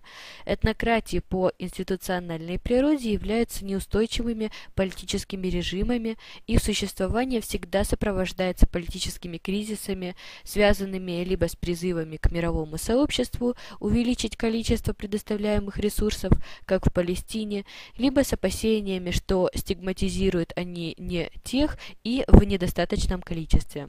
Причины структурной слабости и недостаточности инфраструктурного охвата постсоветских этнократий состоят в излишней концентрации на внешнеэкономических факторах, внутриклановой лояльности, этнической или расовой принадлежности или на притоке ресурсов со стороны от международных организаций. Этнократиями сложно обрести инновационный характер развития, но количество социальных ресурсов, которыми они обладают, ограничено.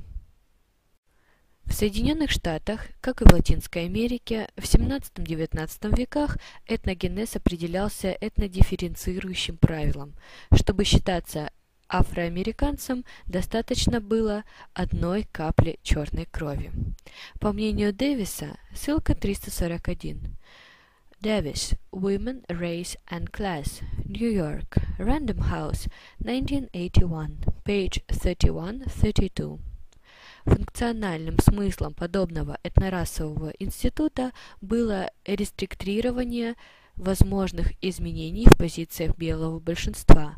Исторической причиной возникновения – наличие женщин-мигрантов европейского происхождения как потенциальных сексуальных партнеров, а психологической основой – европоцентристские стереотипы о необходимости защиты белых женщин от колонизированных мужчин. Институциональные запреты на смешанную расу наряду с экзистенциально существующим у белых американцев страхом перед черными, законодательным поощрением браков между белыми и четкими межрасовыми градациями между людьми с различными оттенками черной кожи привели к тому, что афроамериканцы с более светлой кожей чаще назначались на административные посты. Оттенок кожи во многом определял социально-экономический, культурный и лингвистический, в частности повседневное использование негритянского английского языка эбоникса и даже образовательный статус. Социологические опросы Ссылка 342. Mullally, The Afrocentric Idea, Michigan, Temple University Press, 1987, page 112-120 показывают, что представления об идеальной blackness у жителей Детройта отличаются. Примерно 32% черных жителей города предпочитают называть себя афроамериканцами, 44% называют себя черными, а 12% относятся к неопределившимся респондентам. Институциональный распад по этнорасовым критериям стал причиной политического внутриамериканского конфликта в 2007-2011 годах, когда члены племени народа Чироки на референдуме внесли изменения в Конституцию, установив, что к племени может принадлежать лишь тот, у кого в роду был хотя бы один индеец. Институциональное связывание кровного и расового родства ограничило потомков чернокожих рабов в избирательном избирательных правах, возможности получать бесплатное медицинское обслуживание и поступать в университет на льготных условиях. Кроме того, лишенные индийского гражданства, индо афроамериканцы остаются без финансовой поддержки со стороны федеральных властей, которые коренное население не облагает налогами. Похожие этнорасовые противоречия влияют на формирование афроизраильской и афромексиканской, ссылка 343, Gonzalez, Afro-Mexico, Dancing Between Myth and Reality, Austin, TX, University of Texas Press, 2010, Идентичностей. Некоторые этноинституты в США структурируются по линии этнорелигиозных разломов, за исключением американцев мексиканского происхождения, которые в этноидентификационном отношении придерживаются либо чикано, либо мексикано-американской идентичности. Большая часть американцев англосаксов принадлежат к среднему классу, с примерно одинаковым семейным годовым доходом и схожими профессиональными видами деятельности – их главным идентификационным критерием является принадлежность к определенной протестантской общине. У некоторых этноконфессиональных групп, например, у мормонов в Юте или амишей в Индиане идентичность фиксируется в специальных книгах. Доминирование общинных этнических идентичностей объясняет тот факт, что на вопрос «каково ваше этническое происхождение» лишь 5% опрошенных отвечают «американец», остальные относят себя к одной из 215 этногрупп. Ссылка 344. Чертина. Этничность в США. Теория про плавильный котел. Американский ежегодник. Москва. Наука. 1994 год. Страница 160-161. Другим показательным примером институционального распада этноидентичности по этнорелигиозным критериям являются боснийцы, которые только в 1960-х годах как общность обрели самоназвание югославских мусульман. До этого для соседей по региону они были исламизированными славянами, хорватами или сербами с девиантной конфессиональной идентичностью, чей миф о коллективном происхождении отчитывается с момента их обращения в ислам. У индусов и цыган институциональный распад происходит по линии этнопрофессиональной, этнокастовой или этноцеховой направленности. Если одна этногруппа цыган, к примеру, занимается изготовлением музыкальных инструментов, то играет на этих инструментах другая группа. Профессия – это один из ключевых интенциональных факторов, определяющих социальное положение человека в современном обществе. Разные группы таборов цыган представляют собой профессиональные специальности. По мнению Эрейзера, ссылка 345, Eraser, The Gypsies, London, Blackwell, 1992. В соответствии с этнопрофессиональной самоидентификацией цыгане также делятся на а, кальзеров, которые работают по металлу, манули, которые специализируются на дрессировке животных и представлениях, блидари, рудари и мингурари, работающие по дереву, набатори, сапожники, костерари, лудильщики, гилабари, музыканты, лаутари, изготовители музыкальных инструментов, мистери ла капули – слесари по замкам, салахори, каменщики и строители, ватрали, садовники, златари, ювелиры. Несмотря на условность этнопрофессионального деления, каждая группа считает истинными цыганами только себя, и даже браки между ними заключаются редко, поскольку цыгане практически не интегрируются с другими этногруппами, хотя большая часть российских цыган проживает вокруг крупных городов, межнациональных браков них мало.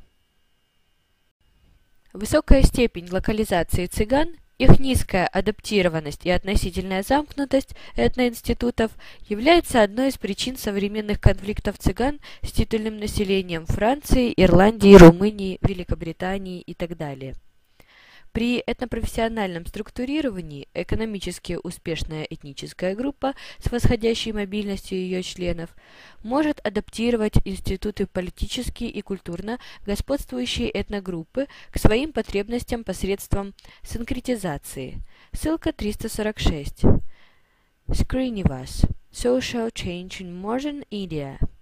Berkeley, University of California Press. Санкретизация, когда культурно-доминирующая группа открывает институциональные возможности для вступления в нее представителей других этногрупп, облегчает групповую мобильность даже в иерархической системе с доминантной кастой. В этнокастовой системе этнической Этногруппы разделены на высшие и низшие. Аутентичными аутсайдерами являются, например, буракумины в Японии. Это потомки исторически сложившихся средневековья и имеющих непрестижную социальную репутацию каст грязных профессий, которые имели дело с культурно определенными нечистыми видами деятельности, включая смерть людей и животных. В частности, мясников, могильщиков, мусорщиков, которые по применяемым к ним дискриминационным правилам напоминают неприкасаемых в Индии. Несмотря на правовую эмансипацию в 1870 году. Их социальная дискриминация продолжается. Еще один пример. Жители Окинавы, длительная историческая изоляция которых от остальной Японии сформировала некоторые социокультурные различия и отличающий диалект. Ссылка 347. Акнуки Тернли. The Monkey as Mirror. Princeton, New York. Princeton University Press. 1987. У многих этногрупп институциональный распад происходит по конфессиональным критериям. К примеру, в XVIII-XIX веках важным фактором армянской этносамоидентификации была близость к армянской апостольской церкви. Армяне идентифицировали себя с армянством в основном через религию, поэтому иногда происходила ассимиляция армянами других этногрупп. К примеру, некоторые крымские татары приняли армянскую веру. Ссылка 348. Волкова о расселении армян на северо-западном Кавказе до начала XX века. Историко-филологический журнал, 1966 год, номер 3, страница 268. Субармянские идентичности структурировались на основе девиантной религиозной принадлежности. Как указывают этнографы, между ними существовал довольно сильный антагонизм, отсутствие гостеприимства, нелюбовь к чистоплотной жизни, весьма свободные отношения полов, полная раздробленность всех хозяйств – вот те черты, которыми григориане всегда отмечают армян-католиков. Ссылка 349. Акимов. Свадебные обычаи ахалцихских армян. Этнографическое обострение, 1989 год, номер 1, страница 43. Для этногрупп католиков мшецы, велагузии, артвинцы и другие использовались экзоэтнонимы – франки, франги или ференги. Иногда армянская идентичность – использовалась как синоним для христианской идентификации, например, в случае армян-греков или цатов, а мусульманская принадлежность заменяла тюркскую, турецкую идентичность. На рубеже XIX-XX веков произошла частичная смена с этноконфессионального на этнолингвистический институциональный паттерн. Как указывают этнографы, ссылка 350, Брайер, Some notes on the last and then the second. Briar, Peoples and Settlement in Anatolia and the Caucasus. 800, 1900, London, Variorum reprints, 1988, page 167. В некоторых селениях им сообщали, что местные жители говорят на христианском языке, и в зависимости от используемого языка они характеризовали как свою группу, так и другие сообщества. В современном армянском эпосе выделяются локальные группы, для которых армянский язык не является устойчивым элементом идентификации или армянский язык которых испорчен от долгой жизни вне Родины, поскольку в ходе исторического развития они оказались в некоторой периферийной изоляции от общеармянского этнокультурного ядра. Первое. Донские или новонахичеванские армяне. Ссылка 351. Тир Сарксисянц. Донские армяне. Тенденции этнокультурного развития. Диаспоры, 2000 год, номер 1-2, страница 98-119, которые использовали в торговой сфере тюркские языки. Ряд заимствований из них перешли в их армянский диалект. Современные городские донские армяне, а также городские армяне, проживающие в других территориях России, ссылка 352, Бредникова, Чекадзе, армяне Санкт-Петербурга, карьеры этничности. Конструирование этничности. Этнические общины Санкт-Петербурга под редакцией Воронкова, Освальд. Санкт-Петербург, Дмитрий Буланин. 1998 год, страница 227-259. Даже в домашнем общении чаще используют русский, чем армянский, а сельские продолжают общаться в основном на армянском языке. При длительном общении с русским населением в традиционной культуре городских армян появились многие оккультурационные заимствования из русской кухни, архитектуры одежды, произошло лингвистическое приспособление армянского к русскому языку на разговорном уровне. Второе. Эдессийцы. Ссылка 353. Эдессия. Страница истории. Москва. Наука. 1993 год. Также эдиссийцы, безымча, едисейцы и прочее. Название, которое происходит от села Эдессия Курского района Ставропольского края, где они проживают. Они используют тюркский этнолект, который относится к агузской группе. Третье. Карабахские армяне, которые общаются и на армянском, и на азербайджанском языках. В их языковом коде большое количество азербайджанских слов. Четвертое. Армяне Джавахетии, говорящие на армянском и грузинском языках. Ссылка 354. Абрамян. Армения и армянская диаспора. Расхождение и встреча. Диаспоры. 2000 год. Номер 1-2. Страница 56. Пятое. Черкесагай. То есть эрмелы, черкесские или горские армяне – в этногенезисном и языковом смешении которых приняли участие греки, армяне и адыги. Некоторые из этих групп, испытывая процессы черкесизации на культурном уровне, даже принимали армяно-григорианскую веру. Ссылка 355. Харатян. Черкесагай. Историко-этнографическое исследование. Л. Наука. 1984 год.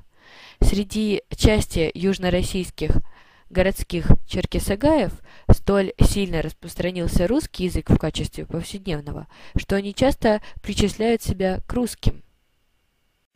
Шестое. Дженикейцы, самоназвания которых являются топонимическими и которые, проживая в современной Турции, используют в повседневной речи турецкий язык. Седьмое. Амшенские армяне, амшенцы – говорящие на химшинском языке, ссылка 356, Тарлакян. Этнография амшенских армян. Армянская этнография и фольклор. Исследования и материалы. Ереван, 1981 год, выпуск 13. И проживающие в восточных районах современной Абхазии, Турции и Юга России. Некоторые субгруппы не знают армянского, а используют э, языковую интерференцию турецкого, курдского и русского языков. Это химшилы, среди которых выделяют баш-химшилов. Отдельно выделяют курдоязычную группу – курдо-химшилов. Ссылка 357. Кузнецов. Турки-химшилы или исламизированные армяне. Диаспоры. 2000 год. Номер 1-2. Среди хоппа-химшилов, проживающих в Краснодарском крае как беженцы из Средней Азии, турцеванский вариант химшилского диалекта несколько отличается от э, ордылейского и считается более правильным. Смешанные браки между представителями этих групп не одобряются. Ссылка 358. Шахназарян. Дрейфующая идентичность. Случай химшилов. Хемшинов. Диаспоры. 2000, 2004 год, номер 4, страница 85-104. Институциональная разобщенность химшил препятствует созданию их единых культурных и правозащитных организаций. Согласно этнографическим данным, в Иране проживают субэтногруппы ираноязычных армян-мусульман. Их считают частью армян-татов. Это субэтнос с армянской идентичностью, также дисперсно разделенный в Азербайджане и России. Ссылка 359. Семенов. Кавказские таты и горские евреи. Казань. Издательство Казанского государственного университета. 1992 год. Среди татов, мусульман, используется азербайджанский язык. Они во многом утратили татский язык, традиции и самосознание. У проживающих в Иране армянская идентичность выражена присутствует только у старших поколений. У них армянские имена и фамилии. Молодые люди чаще отождествляют себя с иранцами. Ссылка 360. Атабаки. Azerbaijan, Ethnicity and Autonomy in 20th Century Iran, London and New York, British Academy Press, 1993.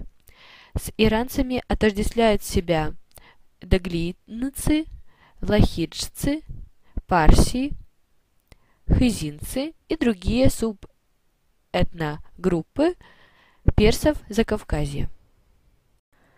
Институциональные исключения распространяются в основном группами, проживающими физически и культурно в трансграничном социальном пространстве. Именно солдаты, использующие французский в годы Первой мировой войны и продолжающие говорить на нем, вернувшись на родину, повлияли на упадок бретонского языка. Ссылка 361. Couture. Breton Identity. Musical and Logistic Expression in Brittany, France. PhD dissertation, Bloomington, Indiana University Press, 1981. И снижение численности бретонцев. Использование иного языкового паттерна осознается традиционными сообществами как отклонение от нормы владения родным языком или даже как грех в религиозных терминах. К примеру, турки Артвинского региона, которые использовали христианский язык в общении с этнографами, понимали, что совершают недопустимый поступок, разговаривая на родном для себя языке гяюров. Лингвистическая конверсия сопровождалась сменой идентичности и переходом из армянской среды в турецкое сообщество. Ссылка 362. Брайер. Pupils and Settlement in Anatolia and the Caucasus. 800 1900 London Room. Reprints 1988, page 24-25. В XIX веке именно богатые и влиятельные слои населения, например, у понтийских греков и лазов, выражали неудовлетворение нативным языком.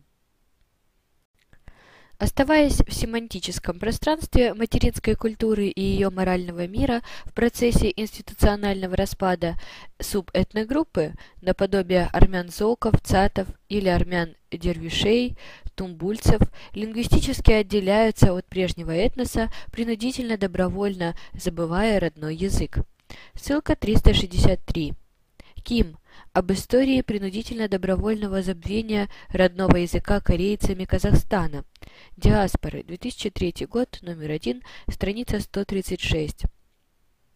Как указывают исследователи, язык не разрушается сам по себе. Он исчезает, когда им перестают пользоваться. Ссылка 364. Подлесово. Языки вымирают как мамонты. Известие 2002 год. 27 февраля. Высокая степень языковой ассимиляции, так примерно половина российских карел родным считает русский язык. Ссылка 365. Сеть этнологического мониторинга и раннего предупреждения конфликтов. Южный федеральный округ. 2001 год. Август. Номер 1. Страница 85. Схожие процессы сужения общественных функций этнического языка и его частичная утрата происходят в среде городских бурят. Ссылка 366. Мангатаева. Население Бурятии. Тенденции формирования и развития. Улан-Удэ, 1995 год. Сопровождается этноидентификационной мимикрией. Сохраняя некоторые институты как пережитки обычаев, стереотипов, нутрициональных предпочтений – демографических паттернов, традиций материнской этнокультуры, этносубгруппы, адаптируются среди чуждого им этнокультурного большинства или скрывают институты, которые оставляют четкий идентификационный след. Так, социологические опросы среди русских жителей Таджикистана показали, что они четко осознают инаковость от русских, проживающих в России. Они формируют особую субкультуру, которая является девиантной как в России, так и в Таджикистане. Ссылка 367. Алимова. Этнополитическая ситуация в Таджикистане и ее влияние на миграционное поведение. Центральная Азия, 1997 год, номер 6-12, страница 47-48. По мнению ученых, этнические русские Центральной Азии оказались достаточно восприимчивы к традициям и обычаям окружавших их народов. Они меньше пьют и гораздо гостеприимнее. Ссылка 368. Ротарь. Другие русские. Независимая газета. 1993 год, 2 июня, страница 8. Этносоциологами был даже предложен этноним «русскодумающие». Ссылка 369. Саидов, Уманский. The Factor of Polyethnicity in Uzbekistan. Security Challenges. Human Rights and Development Potential. Tashkent. Tashkent University Press, 1998. Page 47-48. Как указывают мигранты-армяне в Ростовской области, ссылка 370, социологический опрос проведен сотрудниками Центра прикладных социологических исследований ПИЮФУ Денисова. Конфликтогенность социокультурного пространства Ростовской области, Ростов-на-Дону, ПИЮФУ, 2007 год, страницы 147-148. Чем дольше они живут, тем меньше остается армянской культуры в каждодневном быте. Армянское остается только в этикете, на свадьбах, похоронах. Это очень плохо, что тут нет армянской школы, и мы не учим язык, а нет языка, нет культуры и нет народа. За последние годы в нескольких школах Ростов-на-Дону началось факультативное преподавание армянского языка. Ростовские социологи также показали, что почти для 70% респондентов этническая принадлежность значима и очень значима, и каждый третий указывает на несовместимые нормы и правила поведения, а также различные нормы поведения в быту, как на наиболее частый источник межэтнической напряженности. Периферийные группы с двойственным или пограничным этносамосознанием стигматизуются, поскольку в общественном сознании этнобольшинства сохраняются негативные и пренебрежительные стереотипы, их идентификационные связи с материнской этногруппой. Например, цыгане-армяне Гнчу, Лом, Магогорц, Боша, проживающие в Армении, обладающие армянским самосознанием, армяно-григорианской верой, использующие армянский язык в повседневном общении и испытывающие патриотические чувства к государству, часто выражают недовольство, что их по-прежнему сравнивают с предками, занимавшимися каким-либо цыганским ремеслом. Ссылка 371. Восконян. Индо-иранские этнические группы в Армении. Армянские цыгане Боша. Россия, Армения, Иран. Диалог цивилизаций. Материалы Международной научной конференции. Ереван. Издательство ЕГУ. 1999 год. Существует экзоним для потомков межэтнических браков. Шур, Шурту Вац Гай. Перевернутый армянин. В России они практически не знают армянский язык, не следуют армянским обычаям, но могут носить армянские фамилии. Молодежь чаще всего владеет разговорной речью с усеченной лексической базой и не владеет письменностью. Ссылка 372. Армянские диаспоры Юга России. Социологический портрет и проблемы идентичности. Научный отчет. Ростов-на-Дону. Юрфисран. 2010 год. Страница 42-43. Стигматизированной группой являются и проживающие в российских городах зоки, поскольку остальные армяне сохраняют негативные социально-психологические представления об их еврейском происхождении. Институциональная разобщенность не позволяет соединиться в нацию слабо интегрированным этногруппам курдов. Их политические проблемы состоят не только в принадлежности к разным государствам, но и в конфессиональной разобщенности курдов на суннитов, шиитов, христиан, иудеев, езитов, а также последователей других региональных религиозных сект, а также в разделенности курдского языка на несколько диалектов – основные среди которых курманджи и сурани. Этнолингвистические бимодальные различия углубляются тем фактом, что курды Турции еще в 1930-х годах приняли латинский шрифт для написания, в то время как курды в Ираке и Иране используют адаптированную арабскую письменность. Институциональная разобщенность курдов объясняет тот факт, что в Азербайджане в ходе переписи 1999 года лишь 48,9% курдов отметили в качестве родного курдский язык. Это самый низкий показатель среди этногрупп Азербайджана, во многом объясняющий факт постепенной ассимиляции курдов. Ассимиляция курдских этногрупп происходит и в современной Турции, где в официальных переписях их называют горными турками. Ссылка 373. Мелконян. Об актуальных проблемах черкесов Турции. Южно-российское обозрение. 2011 год. Номер 69. Страница 176-181. Схожие процессы ассимиляции происходят с месхетинскими турками в Азербайджане, использующими в повседневном общении только азербайджанский язык. Ссылка 374. Межэтнические отношения и конфликты в постсоветских государствах.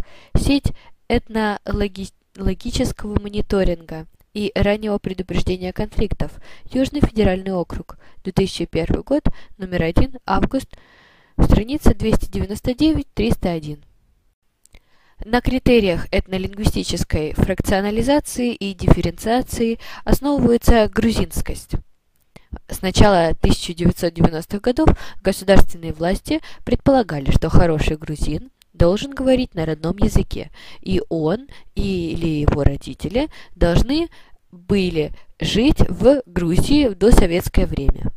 Те, кто под это описание не подходили, в частности языковые меньшинства, говорящие на русском, азербайджанском и армянском языках, оказались фактически аутсайдерами политической жизни – в период политики централизации Гамсакурдия 1990-1992 году они рассматривались как гости, высылка которых на историческую родину зависела от любого поступка, который власти могли бы квалифицировать как неблаговидный. Отдельные националисты в Грузии призывали регулировать уровень рождаемости у национальных меньшинств. Ссылка 375. Петрова. Геоэтнополитические детерминанты взаимодействия власти и оппозиции на постсоветском пространстве Северного и Южного Кавказа. Южно-российское обозрение, 2012 год, номер 73, страница 174-175. С целью не допустить изменений этнодемографического баланса в пользу гостей. Даже просто разговоры о возможности предоставления политических и коллективных этнопров группам другого этнонационального происхождения рассматривались как антигрузинские.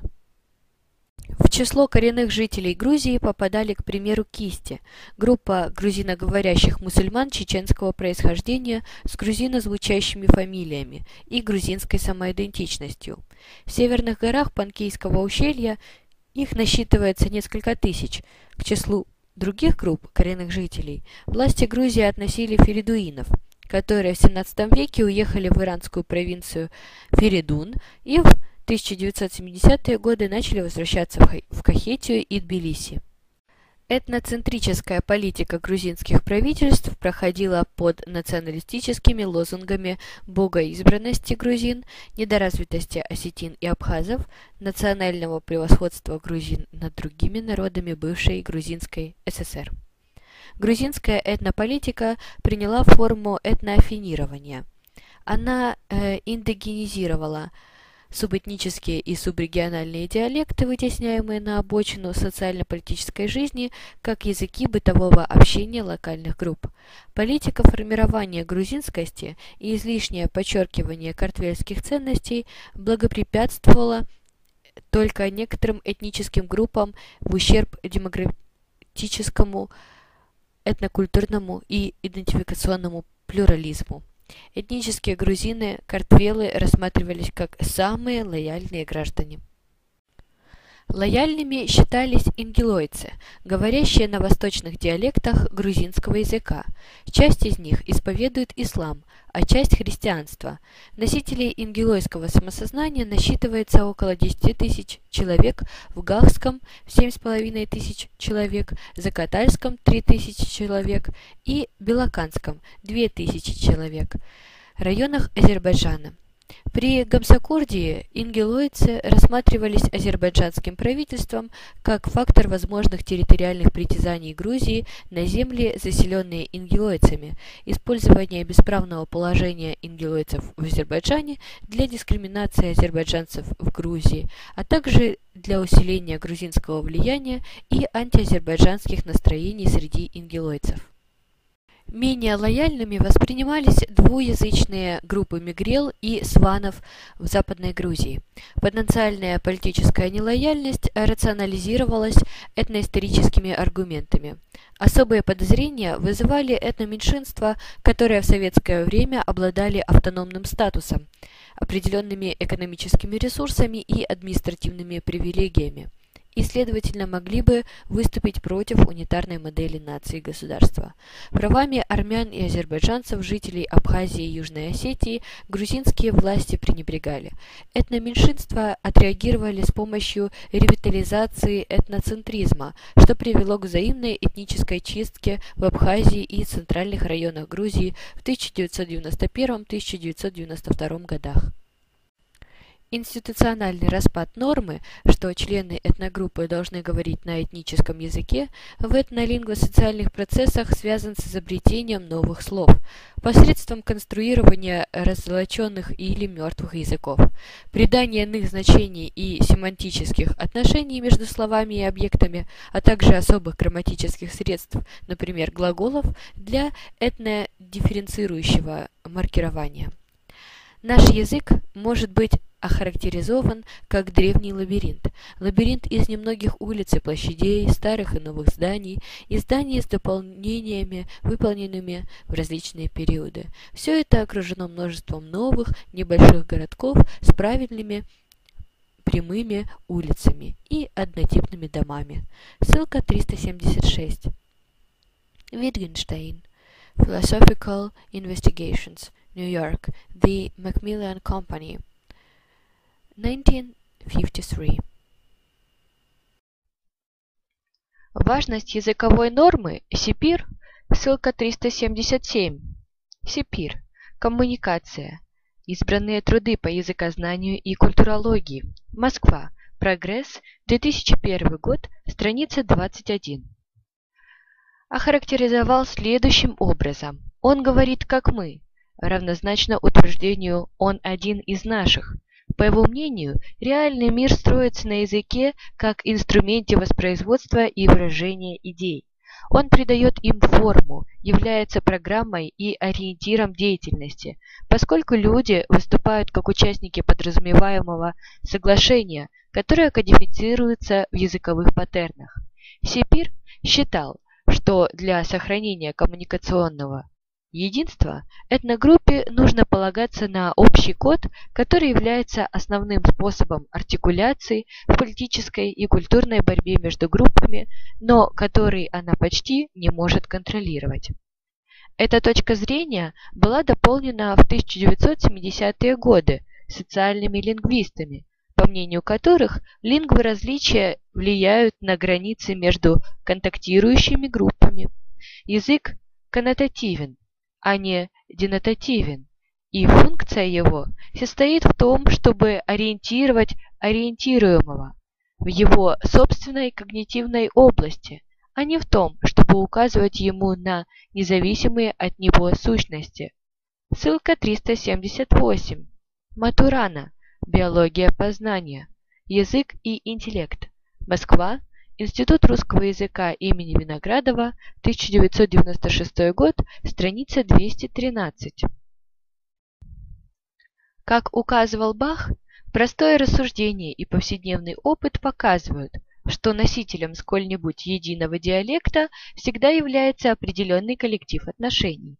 Там, где группы людей, говорящих на одном языке, разъединены, Речь об особившихся объединении приобретает в конце концов свои характерные черты. Ссылка 379. Цитата по Степанов «Типология языковых состояний и ситуаций в странах романской речи. Москва. Наука. 1976 год. Страница 16». Лингвоэтническая дифференциация возрастает при увеличении территориального расстояния между этногруппами и ослаблении языковых связей. Если в один прекрасный день, писал Мартине, граждане Советского Союза откроют обсерваторию на Луне, то едва ли возникнет особый лунный диалект русского языка, при условии, конечно, что между Луной и Землей будет поддерживаться постоянная связь. Ссылка 380. Мартины. Основы общей лингвистики. Новая в лингвистике. 1963 год. Номер 3, страница 512.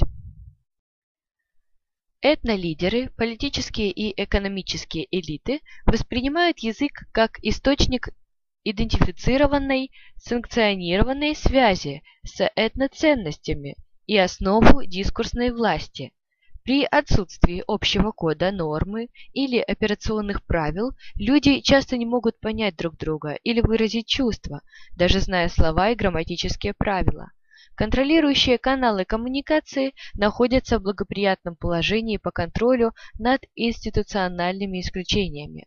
Все наименования, подчеркивал Спендер, это своего рода вынужденная предубежденность, а сам процесс наименования есть процесс кодирования этой предубежденности, выбора того, на что нужно поставить особый акцент, и того, чем можно пренебречь на основании строгого использования ранее предопределенных материалов. Однако сложность возникает фактически тогда, когда одна группа имеет монопольное право на наименование и способна навязывать свое особое предубеждение любому. Когда одна группа имеет монополию в словообразовании, ее предубеждение может отразиться в семантике имен, которые она создает. И эти новосозданные имена помогают сохранить и закрепить заложенное в них первоначальное предубеждение. Ссылка 381. Спендер. Мужчина создал язык. Введение в гендерные исследования. Хрестоматия. Часть 2. Харьков, Санкт-Петербург, Алитея, 2001 год, страница 781-782. Поскольку в основании институтов лежит именно тезаурус, ссылка 382. Зотов, тезаурус, как вербальное основание социальных институтов, язык, литература, ментальность, разнообразие культурных практик, материалы второй международной научной конференции, Часть вторая. Научная редакция Боженкова. Курск, 2009 год. Национальные государства конструируют наряду с армией, централизованной системой образования, секуляризованной политической системой и национальный язык. О значении языка в формировании нации упоминали представители немецкого просвещения. Фихте неоднократно подчеркивал, что отделение жителей Пруссии от остальных немцев – искусственно, поскольку их объединяет общий язык. Используя язык как лозунг для объединения Германии, Гердер говорил о приравнивании языка к народу. Ссылка 383. Гердер. Идеи к философии истории человечества в четырех томах. Перевод с немецкого. Москва. Наука. 1977 год. Страница 297. Для формирования нации управленческая и научная элита конструировала литературный немецкий язык в противоположность французскому, который был языком образованных людей того времени. Как указывал Хобсбаум, национальные государства формируют национальные языки. Ссылка 384. Хобсбаум. Нации и национализм. Санкт-Петербург. Алитея. 1998 год. Страница 23. Именно французский язык связал воедино разделенную этнолингвистическими критериями на бретонский, лангедоке и фламандский, немецкий и итальянские языки Францию, где еще в начале XIX века половина населения не говорила на французском, а правильный французский использовал только каждый седьмой-восьмой. Схожая лингвистическая ситуация сложилась в Италии, где на момент объединения менее 3% населения использовали итальянский язык в повседневной жизни. Контроль над возможностями пользоваться в повседневном общении этноязыком подразумевает возможность через язык противостоять культурной экспансии других этнических групп. Во Франции в XX веке основным проводником этнолингвистического пуризма стала Французская академия. Образовав лингвистические комиссии по сохранению чистоты языка, она занялась борьбой с франглия, деловой смеси английского и французского путем изобретения соответствующих языковых эквивалентов. Конструируемый национальный язык всегда отличается от языковых норм, используемых теми же этногруппами, проживающими в других регионах. Например, по сравнению с западногерманскими диалектами, развивающиеся относительно автономный немецкий язык в ГДР в период существования республики не был подвержен американизации. Национальный язык заменяет локальные языковые нормы, постулируемыми на дискурсивном уровне общими языковыми маркерами. Этнолингворазличия являются источником реартикуляции, рерационализации рекодификации бихевиоральных норм идеального этноповедения. Они отражают особенности межэтнической коммуникации и повседневной практики. Например, у русскоязычных мигрантов в США за последние десятилетия сформировалась новая языковая интерференция, так называемый рунглиш – котором произношение английских слов искажено на русский манер. Языковая смесь русского и английского, названная по аналогии с испано-английским «спенглиш», семантически редуцирует дискурсное пространство. Это сопровождается когнитивными изменениями. Прямое и осознанное лингвистическое противопоставление укрепляет идентичность. Коллинз Ссылка 385. Коллинз. Балканизация или американизация. Геополитическая теория этнических изменений. Логос, 2005 год, номер 1, 46, страница 1964 приводит эмпирические свидетельства, показывающие, что современный негритянский английский черных гетто достаточно сильно отличается от используемого в повседневном американском общении языка. Отличия включают в себя не только другую стилистику, но и синтаксис, интонацию и прочее. Различия между этнолингвоинститутами определяют жесткость этнограниц, очерчиванию которых способствуют институциональные интерпретации, реинтерпретации, дискурсивные практики и языковые игры. Тем самым интерпретации играют центральную роль в конструировании этнических и национальных идентичностей. Ссылка 386. Rose, Culture and Identity in Comparative Political Analysis, Comparative Politics, Rationality, Culture and Structure, Lichbach, M.A. and Zuckerman, A.S., Cambridge, Cambridge University Press, 1997, page 198. По мнению Стинчкомба, ссылка 387, Стинчкомб, on the virtues of the old institutionalism, Annual Review of Sociology, 1997, number 23, page 118. Институты невозможны без сильной моральной основы и внутренней обеспокоенности социальных агентов по поддержанию институциональных стандартов. Они не могут существовать без наличия хотя бы у некоторых социальных агентов обеспокоенности по поводу их соблюдения и или возможного нарушения. Дискурсная власть центральной личности, ссылка 388. Albert, switching of we identities, the Alavis as a case among many others. Kel Bodraji, K. Syncretistic Religious Communities in the Near East, Leydon, Brill, 1997, page 6585 за которой следуют остальные, состоит в определении, какой институт необходимо применить или сообщить о появлении, а какой отклонить или замалчивать.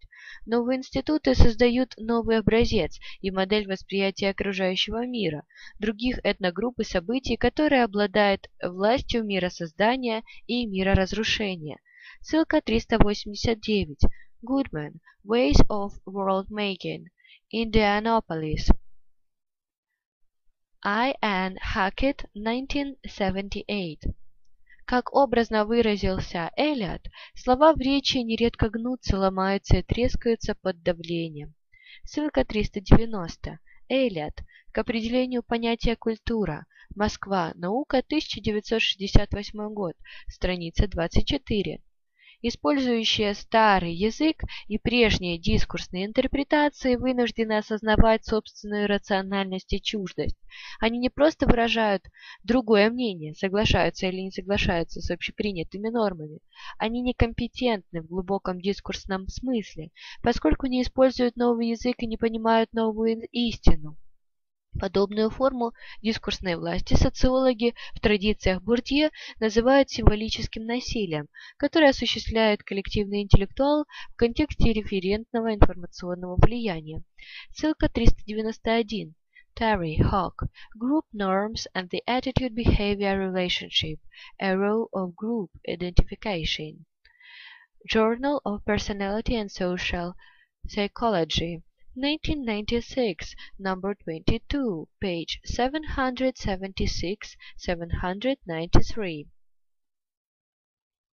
минимизирующего воспринимаемые различия внутри группы и максимизирующего различия между этногруппами. Этничность представляет собой набор этноинститутов, которые отражают нормативные представления об идеальном поведении членов этногруппы.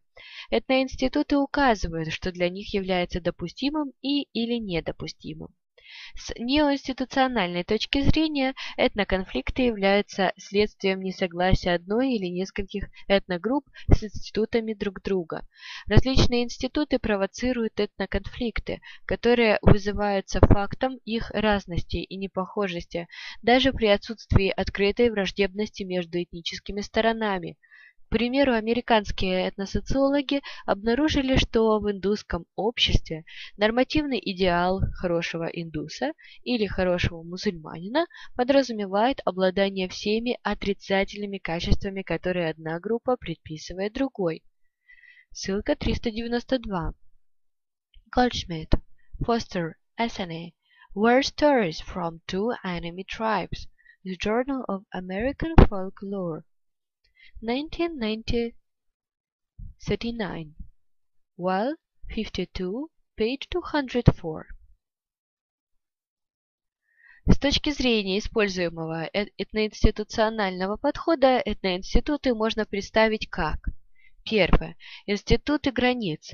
Кто входит в состав этнической группы, кто потенциально может войти, а кто совершенно точно должен быть исключен. Институты границ отвечают за фейс-контроль, который осуществляет этносообщество по отношению ко всем другим группам. Второе. Институты сферы деятельности. Допустимые и недопустимые сферы этнической деятельности, часто воплощаемые в виде этнической экономики. Этническую окраску могут иметь и отдельные традиционные спортивные дисциплины. Ссылка 393. Классов. Теория этноспорта. Москва. Советский спорт. 2012 год. 112 страница. Третье. Процедурные институты, включая этнолингвоинституты, в особенности коммуникационные правила использования того или иного языкового кода для общения между своими и между своими и чужими. Четвертое. Информационные институты. Правила информирования этносообщества о ключевых событиях и возможных когнитивных и эмоциональных реакциях на них. Принятые в этнообщности дескриптивные и прескриптивные институты представляют механизм социального наследования с аккумулирующимися сложными бихевиоральными паттернами, которые с детства воспринимаются как важный жизненный код. Хотя, как указывает Дарендорф, ссылка 394, Дарендорф. Элементы теории социального конфликта. Социс. 1994 год, номер 5, страница 142-147. Интерпретации принятых стандартов могут быть различными. Члены этногруппы в ходе социализации усваивают правила речи на определенном языке, употребление определенной пищи, пение определенных песен, появление схожим образом дистрибуции подавления, ссылка 395. The works from anxiety to method in the behavioral sciences, the Hague Moulton Press, 1968. Когда чувства, эмоции и переживания, приемлемые в одной этнокультуре, выглядят странными и неподходящими в другой. По мнению социальных психологов, ссылка 396, Смит, Social Identity and Social Emotions, Toward New Conceptualizations of Prejudice, Mackey and Hamilton, affect cognition and stereotyping, interactive processes in group perception. San Diego Academic Press, 1993, page 297-315. В общественном сознании этногрупп различаются представления о возможных эмоциональных экспрессиях, в особенности интернационализированных и подавляемых. К примеру, на Западе не принято расспрашивать родственников об усопшем, чтобы не печалить и не травмировать. В некоторых восточных этногруппах, к примеру, среди филиппинцев, доминирует противоположное поведение. Там э, принято напрямую расспрашивать и вызывать слезы у родственников, чтобы помочь им быстрее справиться с горем. Графические процессы институционального воспроизводства этнической идентичности можно представить в виде следующей схемы на странице 175. В соответствии с принципами интеральной и экстернальной стабильности фон Ньюмана и Моргенстерна, норма является стабильной, если любое решение за пределами нормы преодолевается решением, рекомендованным нормой. Стабильности не существует, если сложно или даже невозможно найти уникальную норму, заведомо отказывая всем остальным вариантам в прямой конкурентной борьбе. Ссылка 397. Фон Ньюман. Morgenstern.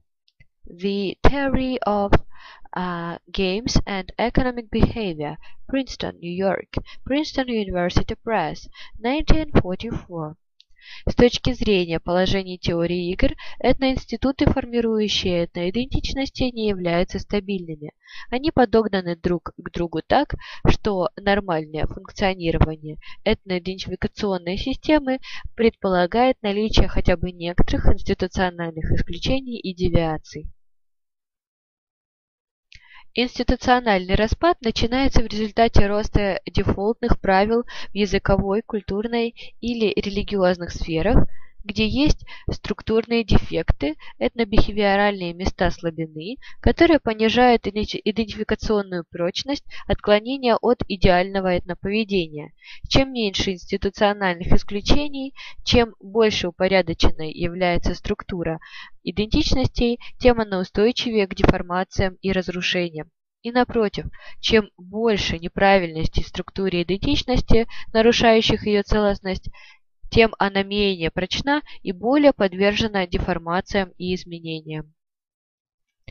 Как адвокаты которые используют ситуационную вариативность, потенциальную возможность переоценки и стараются зацепиться за любую двусмысленность, предоставляемую нечеткими и размытыми нормативными формулировками, этносубъекты, расширяя круг смягчающих обстоятельств и исполнения норм, выбирают правила, первоначально воспринимаемые большинством как девиации.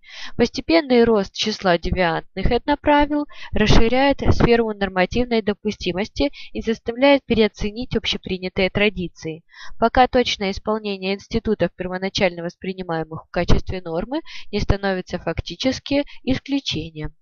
Институциональные исключения – это особые нормы, применение которых в повседневных интеракциях ограничена ситуационной интерпретацией социальных агентов.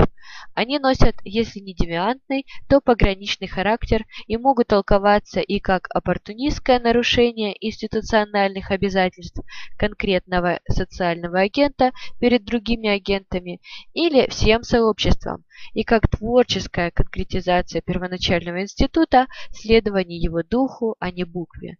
Как зеркальное отражение институтов, предполагающее существование прародителей, институциональные исключения структурируются в бинарной оппозиции. Ситуационное толкование заменяет первоначальный смысл нормы на отличающиеся или даже прямо противоположное значение. Вербальные конструкции объяснений и оправданий выстраиваются по схеме «да-но». Рост девиантных этноправил и их взаимное усиление развивает сначала ситуационную, а затем категориальную идентификационную девиантность. В поведении индивидов, а затем в их самосознании появляются дислокационные разрывы с доминирующими этноинститутами. При росте трансформационных этносоциальных противоречий дефолтные правила, первоначально присутствующие в институциональной решетке любой этноидентичности, в несколько хаотическом виде объединяется в общественном сознании в этносубгрупповую девиантизированность. Культурное и языковое давление других этносов усиливается, институциональные связи в этногруппе ослабевают, а идентификационные системы становятся хрупкими.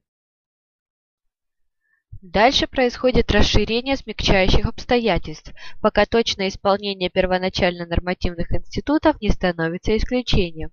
То, что люди считают истиной, не изменяется или, по крайней мере, не изменяется сильно. Изменяется способ восприятия. Где раньше была вера, теперь объяснения и не очень убедительные. Там, где раньше было официальное мнение, теперь гипотезы и довольно неточные. Прямого скептицизма или даже недоверия немного, зато возрастает самообман. Ссылка 398. Герц. Islam observed, religious development in Morocco and Indonesia. Chicago, University of Chicago Press, 1971, page 17. Этноидентичности обладают деформационной устойчивостью, консистентностью и пластичностью. Они конструируются на основе норм этноповедения, которые подчиняются закономерностям распада на институциональные исключения.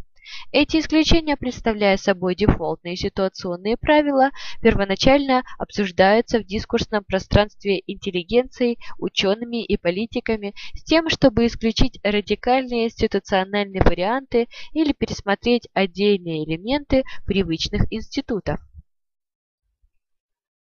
Если локальная общность в качестве бихевиоральной основы выбирает схожие институциональные исключения, в соответствии с которыми решаются вопросы членства, языка, распределения ресурсов и тому подобное, то формируется этносубгруппа.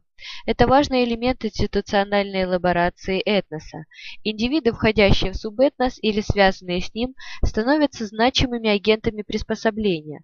Они интерпретируют старые этноинституты в контексте новых этносоциальных требований и конструируют порядок приспособления к ним.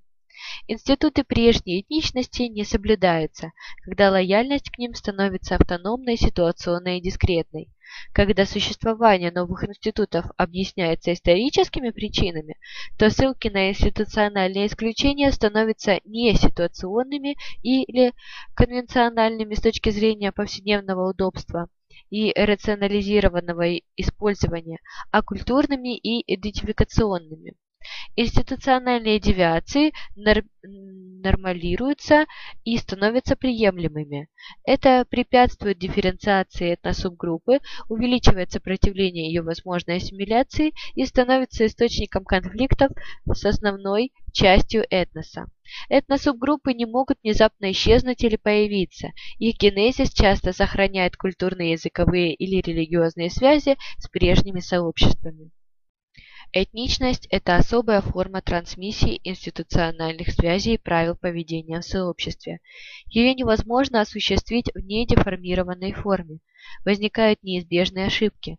На новом витке развития этноса производятся прежние институциональные дефекты и дислокации. Потенциальная энергия существующих деформаций трансформируется в новые институциональные паттерны, которые добавляются к уже существующим элементам. Институциональный распад обеспечивает групповую динамику и трансформацию групповой идентичности. Новая идентичность временно останавливает перманентный процесс девиантизации пространства повседневных интеракций. Дедевиантизация примиряет индивидуальное сознание с не вполне правильными, эффективными и разрушенными институциональными практиками. Формирование субгрупп сбрасывает прежние внутригрупповые девиации, а также излишние или чрезмерные социальные обязательства индивида. Новая идентичность позволяет на вполне оправданных в общественном сознании конвенциональных основаниях не соблюдать традиции, нормы и правила бывшей группы. Обнуление девиационного хвоста и груза прошлой истории группы, избавление от институциональных шероховатостей, нулевых, то есть неработающих институтов, очищает бихевиоральное пространство и обеспечивает постоянное институциональное развитие. Этничность фактически возникает, когда накапливается критическая масса институциональных исключений, которые нужно социально легитимизировать. Появление этничности связано с институциональным усложнением социума. Это ситуации бихевиоральной неопределенности или институциональной избыточности. Значение имеет неоднородность институционального пространства, то есть то, как именно разные институты используются в повседневных интеракциях, наличие отличающихся правил или даже прямо противоположных бихевиоральных трактовок по поводу одних и тех же социальных действий.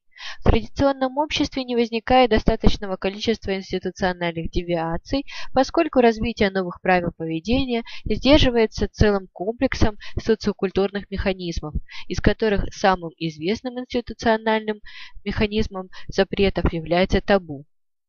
Для традиционных социумов характерны патримониальные и клановые социальные организации, а этногенез активизирует обычно в случаях роста межплеменных и межцивилизационных контактов, колониальных завоеваний и прочее. Этногенез происходит на основе унаследованных этнобихевиоральных паттернов, институциональная связь этногрупп с их предками прослеживается на культурном, языковом и территориальном уровнях и э, теряется где-то в глубине веков. Фактически этногруппы не могут точно определить истоки возникновения своих обычаев и норм, хотя у всех этносов детально разработаны этноисторические мифы о прошлом. Апробирование этноинститутов, их длительная практическая проверка, естественная утряска, обкатка увеличивают потенциальную применимость. Использование этноязыка в межгрупповом общении или соблюдение культурных традиций происходит с минимальными когнитивными затратами.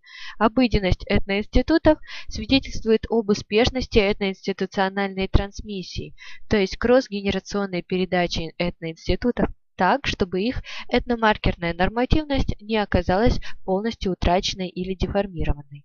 Кросс-генерационная трансмиссия должна затронуть несколько поколений, чтобы социальные представления об изначальной девиантности групповой идентичности оказались утраченными, забытыми или, по крайней мере, выведенными из активного общественного дискурса. Кросс-генерационная трансмиссия должна передавать ключевые институциональные паттерны. На трансмиссию институтов влияет сила, с которой новые члены разделяют групповые убеждения и интерпретационные рамки. Чем более дифференцированными являются новые члены группы, тем больше ресурсов тратится на транс... для трансмиссии институтов.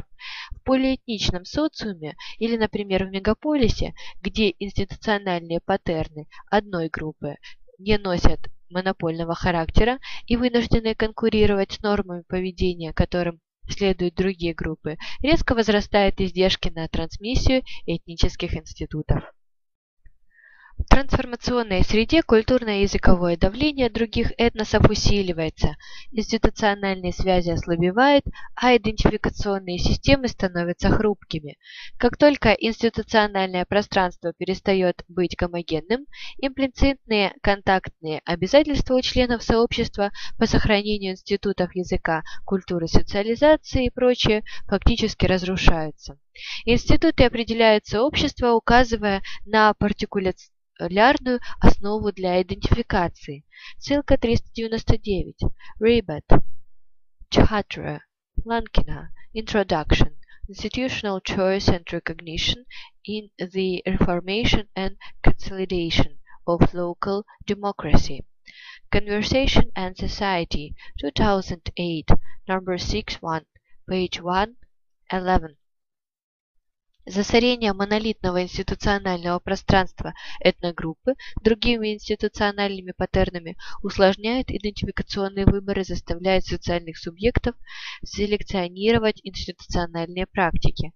Когда социальный агент наблюдает за двумя, тремя или несколькими примерно равнозначными наборами институциональных паттернов, соответствующих этногрупп, проживающих на одной территории, увеличиваются транзакционные издержки на предпочтение той этничности, которые он принял бы в ситуации отсутствия альтернативы. Выбор между несколькими этноинститутами и необходимость выбора снижает создаваемую этничностью экономию транзакционных издержек. Высокая степень трансмиссиабельности этноинститутов – это основной институциональный критерий отличия этничности от других идентификационных форм структурирования социальной жизни и ее социально-эволюционное преимущество. Профессия – это один из ключевых интенциональных факторов, определяющих социальное положение человека в современном обществе. В профессиональных сообществах практически всегда присутствуют как четко выраженные институциональные критерии статуса, так и формализированные и наделенные некоторой степенью административной власти субъекты, контролирующие соблюдение профессиональных стандартов коллег и принимающие в некоторых случаях формально-правовые санкции.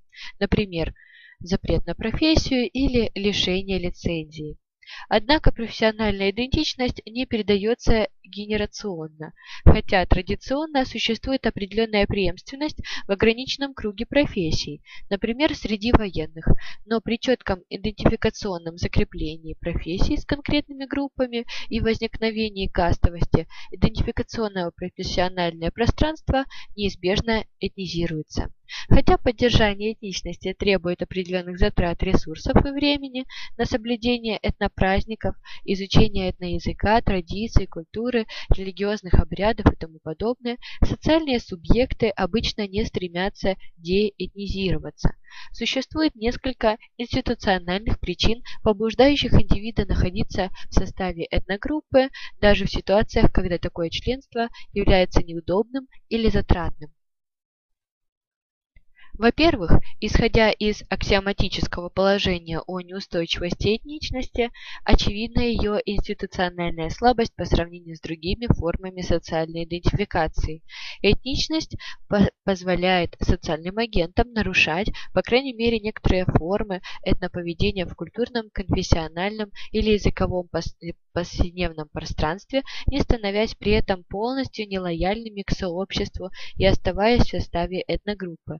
Как указывает теория фальсифицированных предпочтений, ссылка 400, Quran, Private Truths, Public Leaves, The Social Consequences of Preference Falsification, Cambridge Harvard University Press, 1995. Социальным агентом э, с девиантным поведением выгоднее скрывать проступки, осуществляя институциональную мимикрию от внешнего социального контроля, можно создавать видимость соблюдения этнообычаев, традиций и даже языковых норм, практически нарушая их. В профессиональной сфере несоблюдение правил приводит к очевидной депрофессионализации. Классическая этносоциология исходит из постулата о значительной социальной силе этничности и этнических лояльностей. В анализе этноконфликтных процессов другие точки зрения практически не рассматриваются.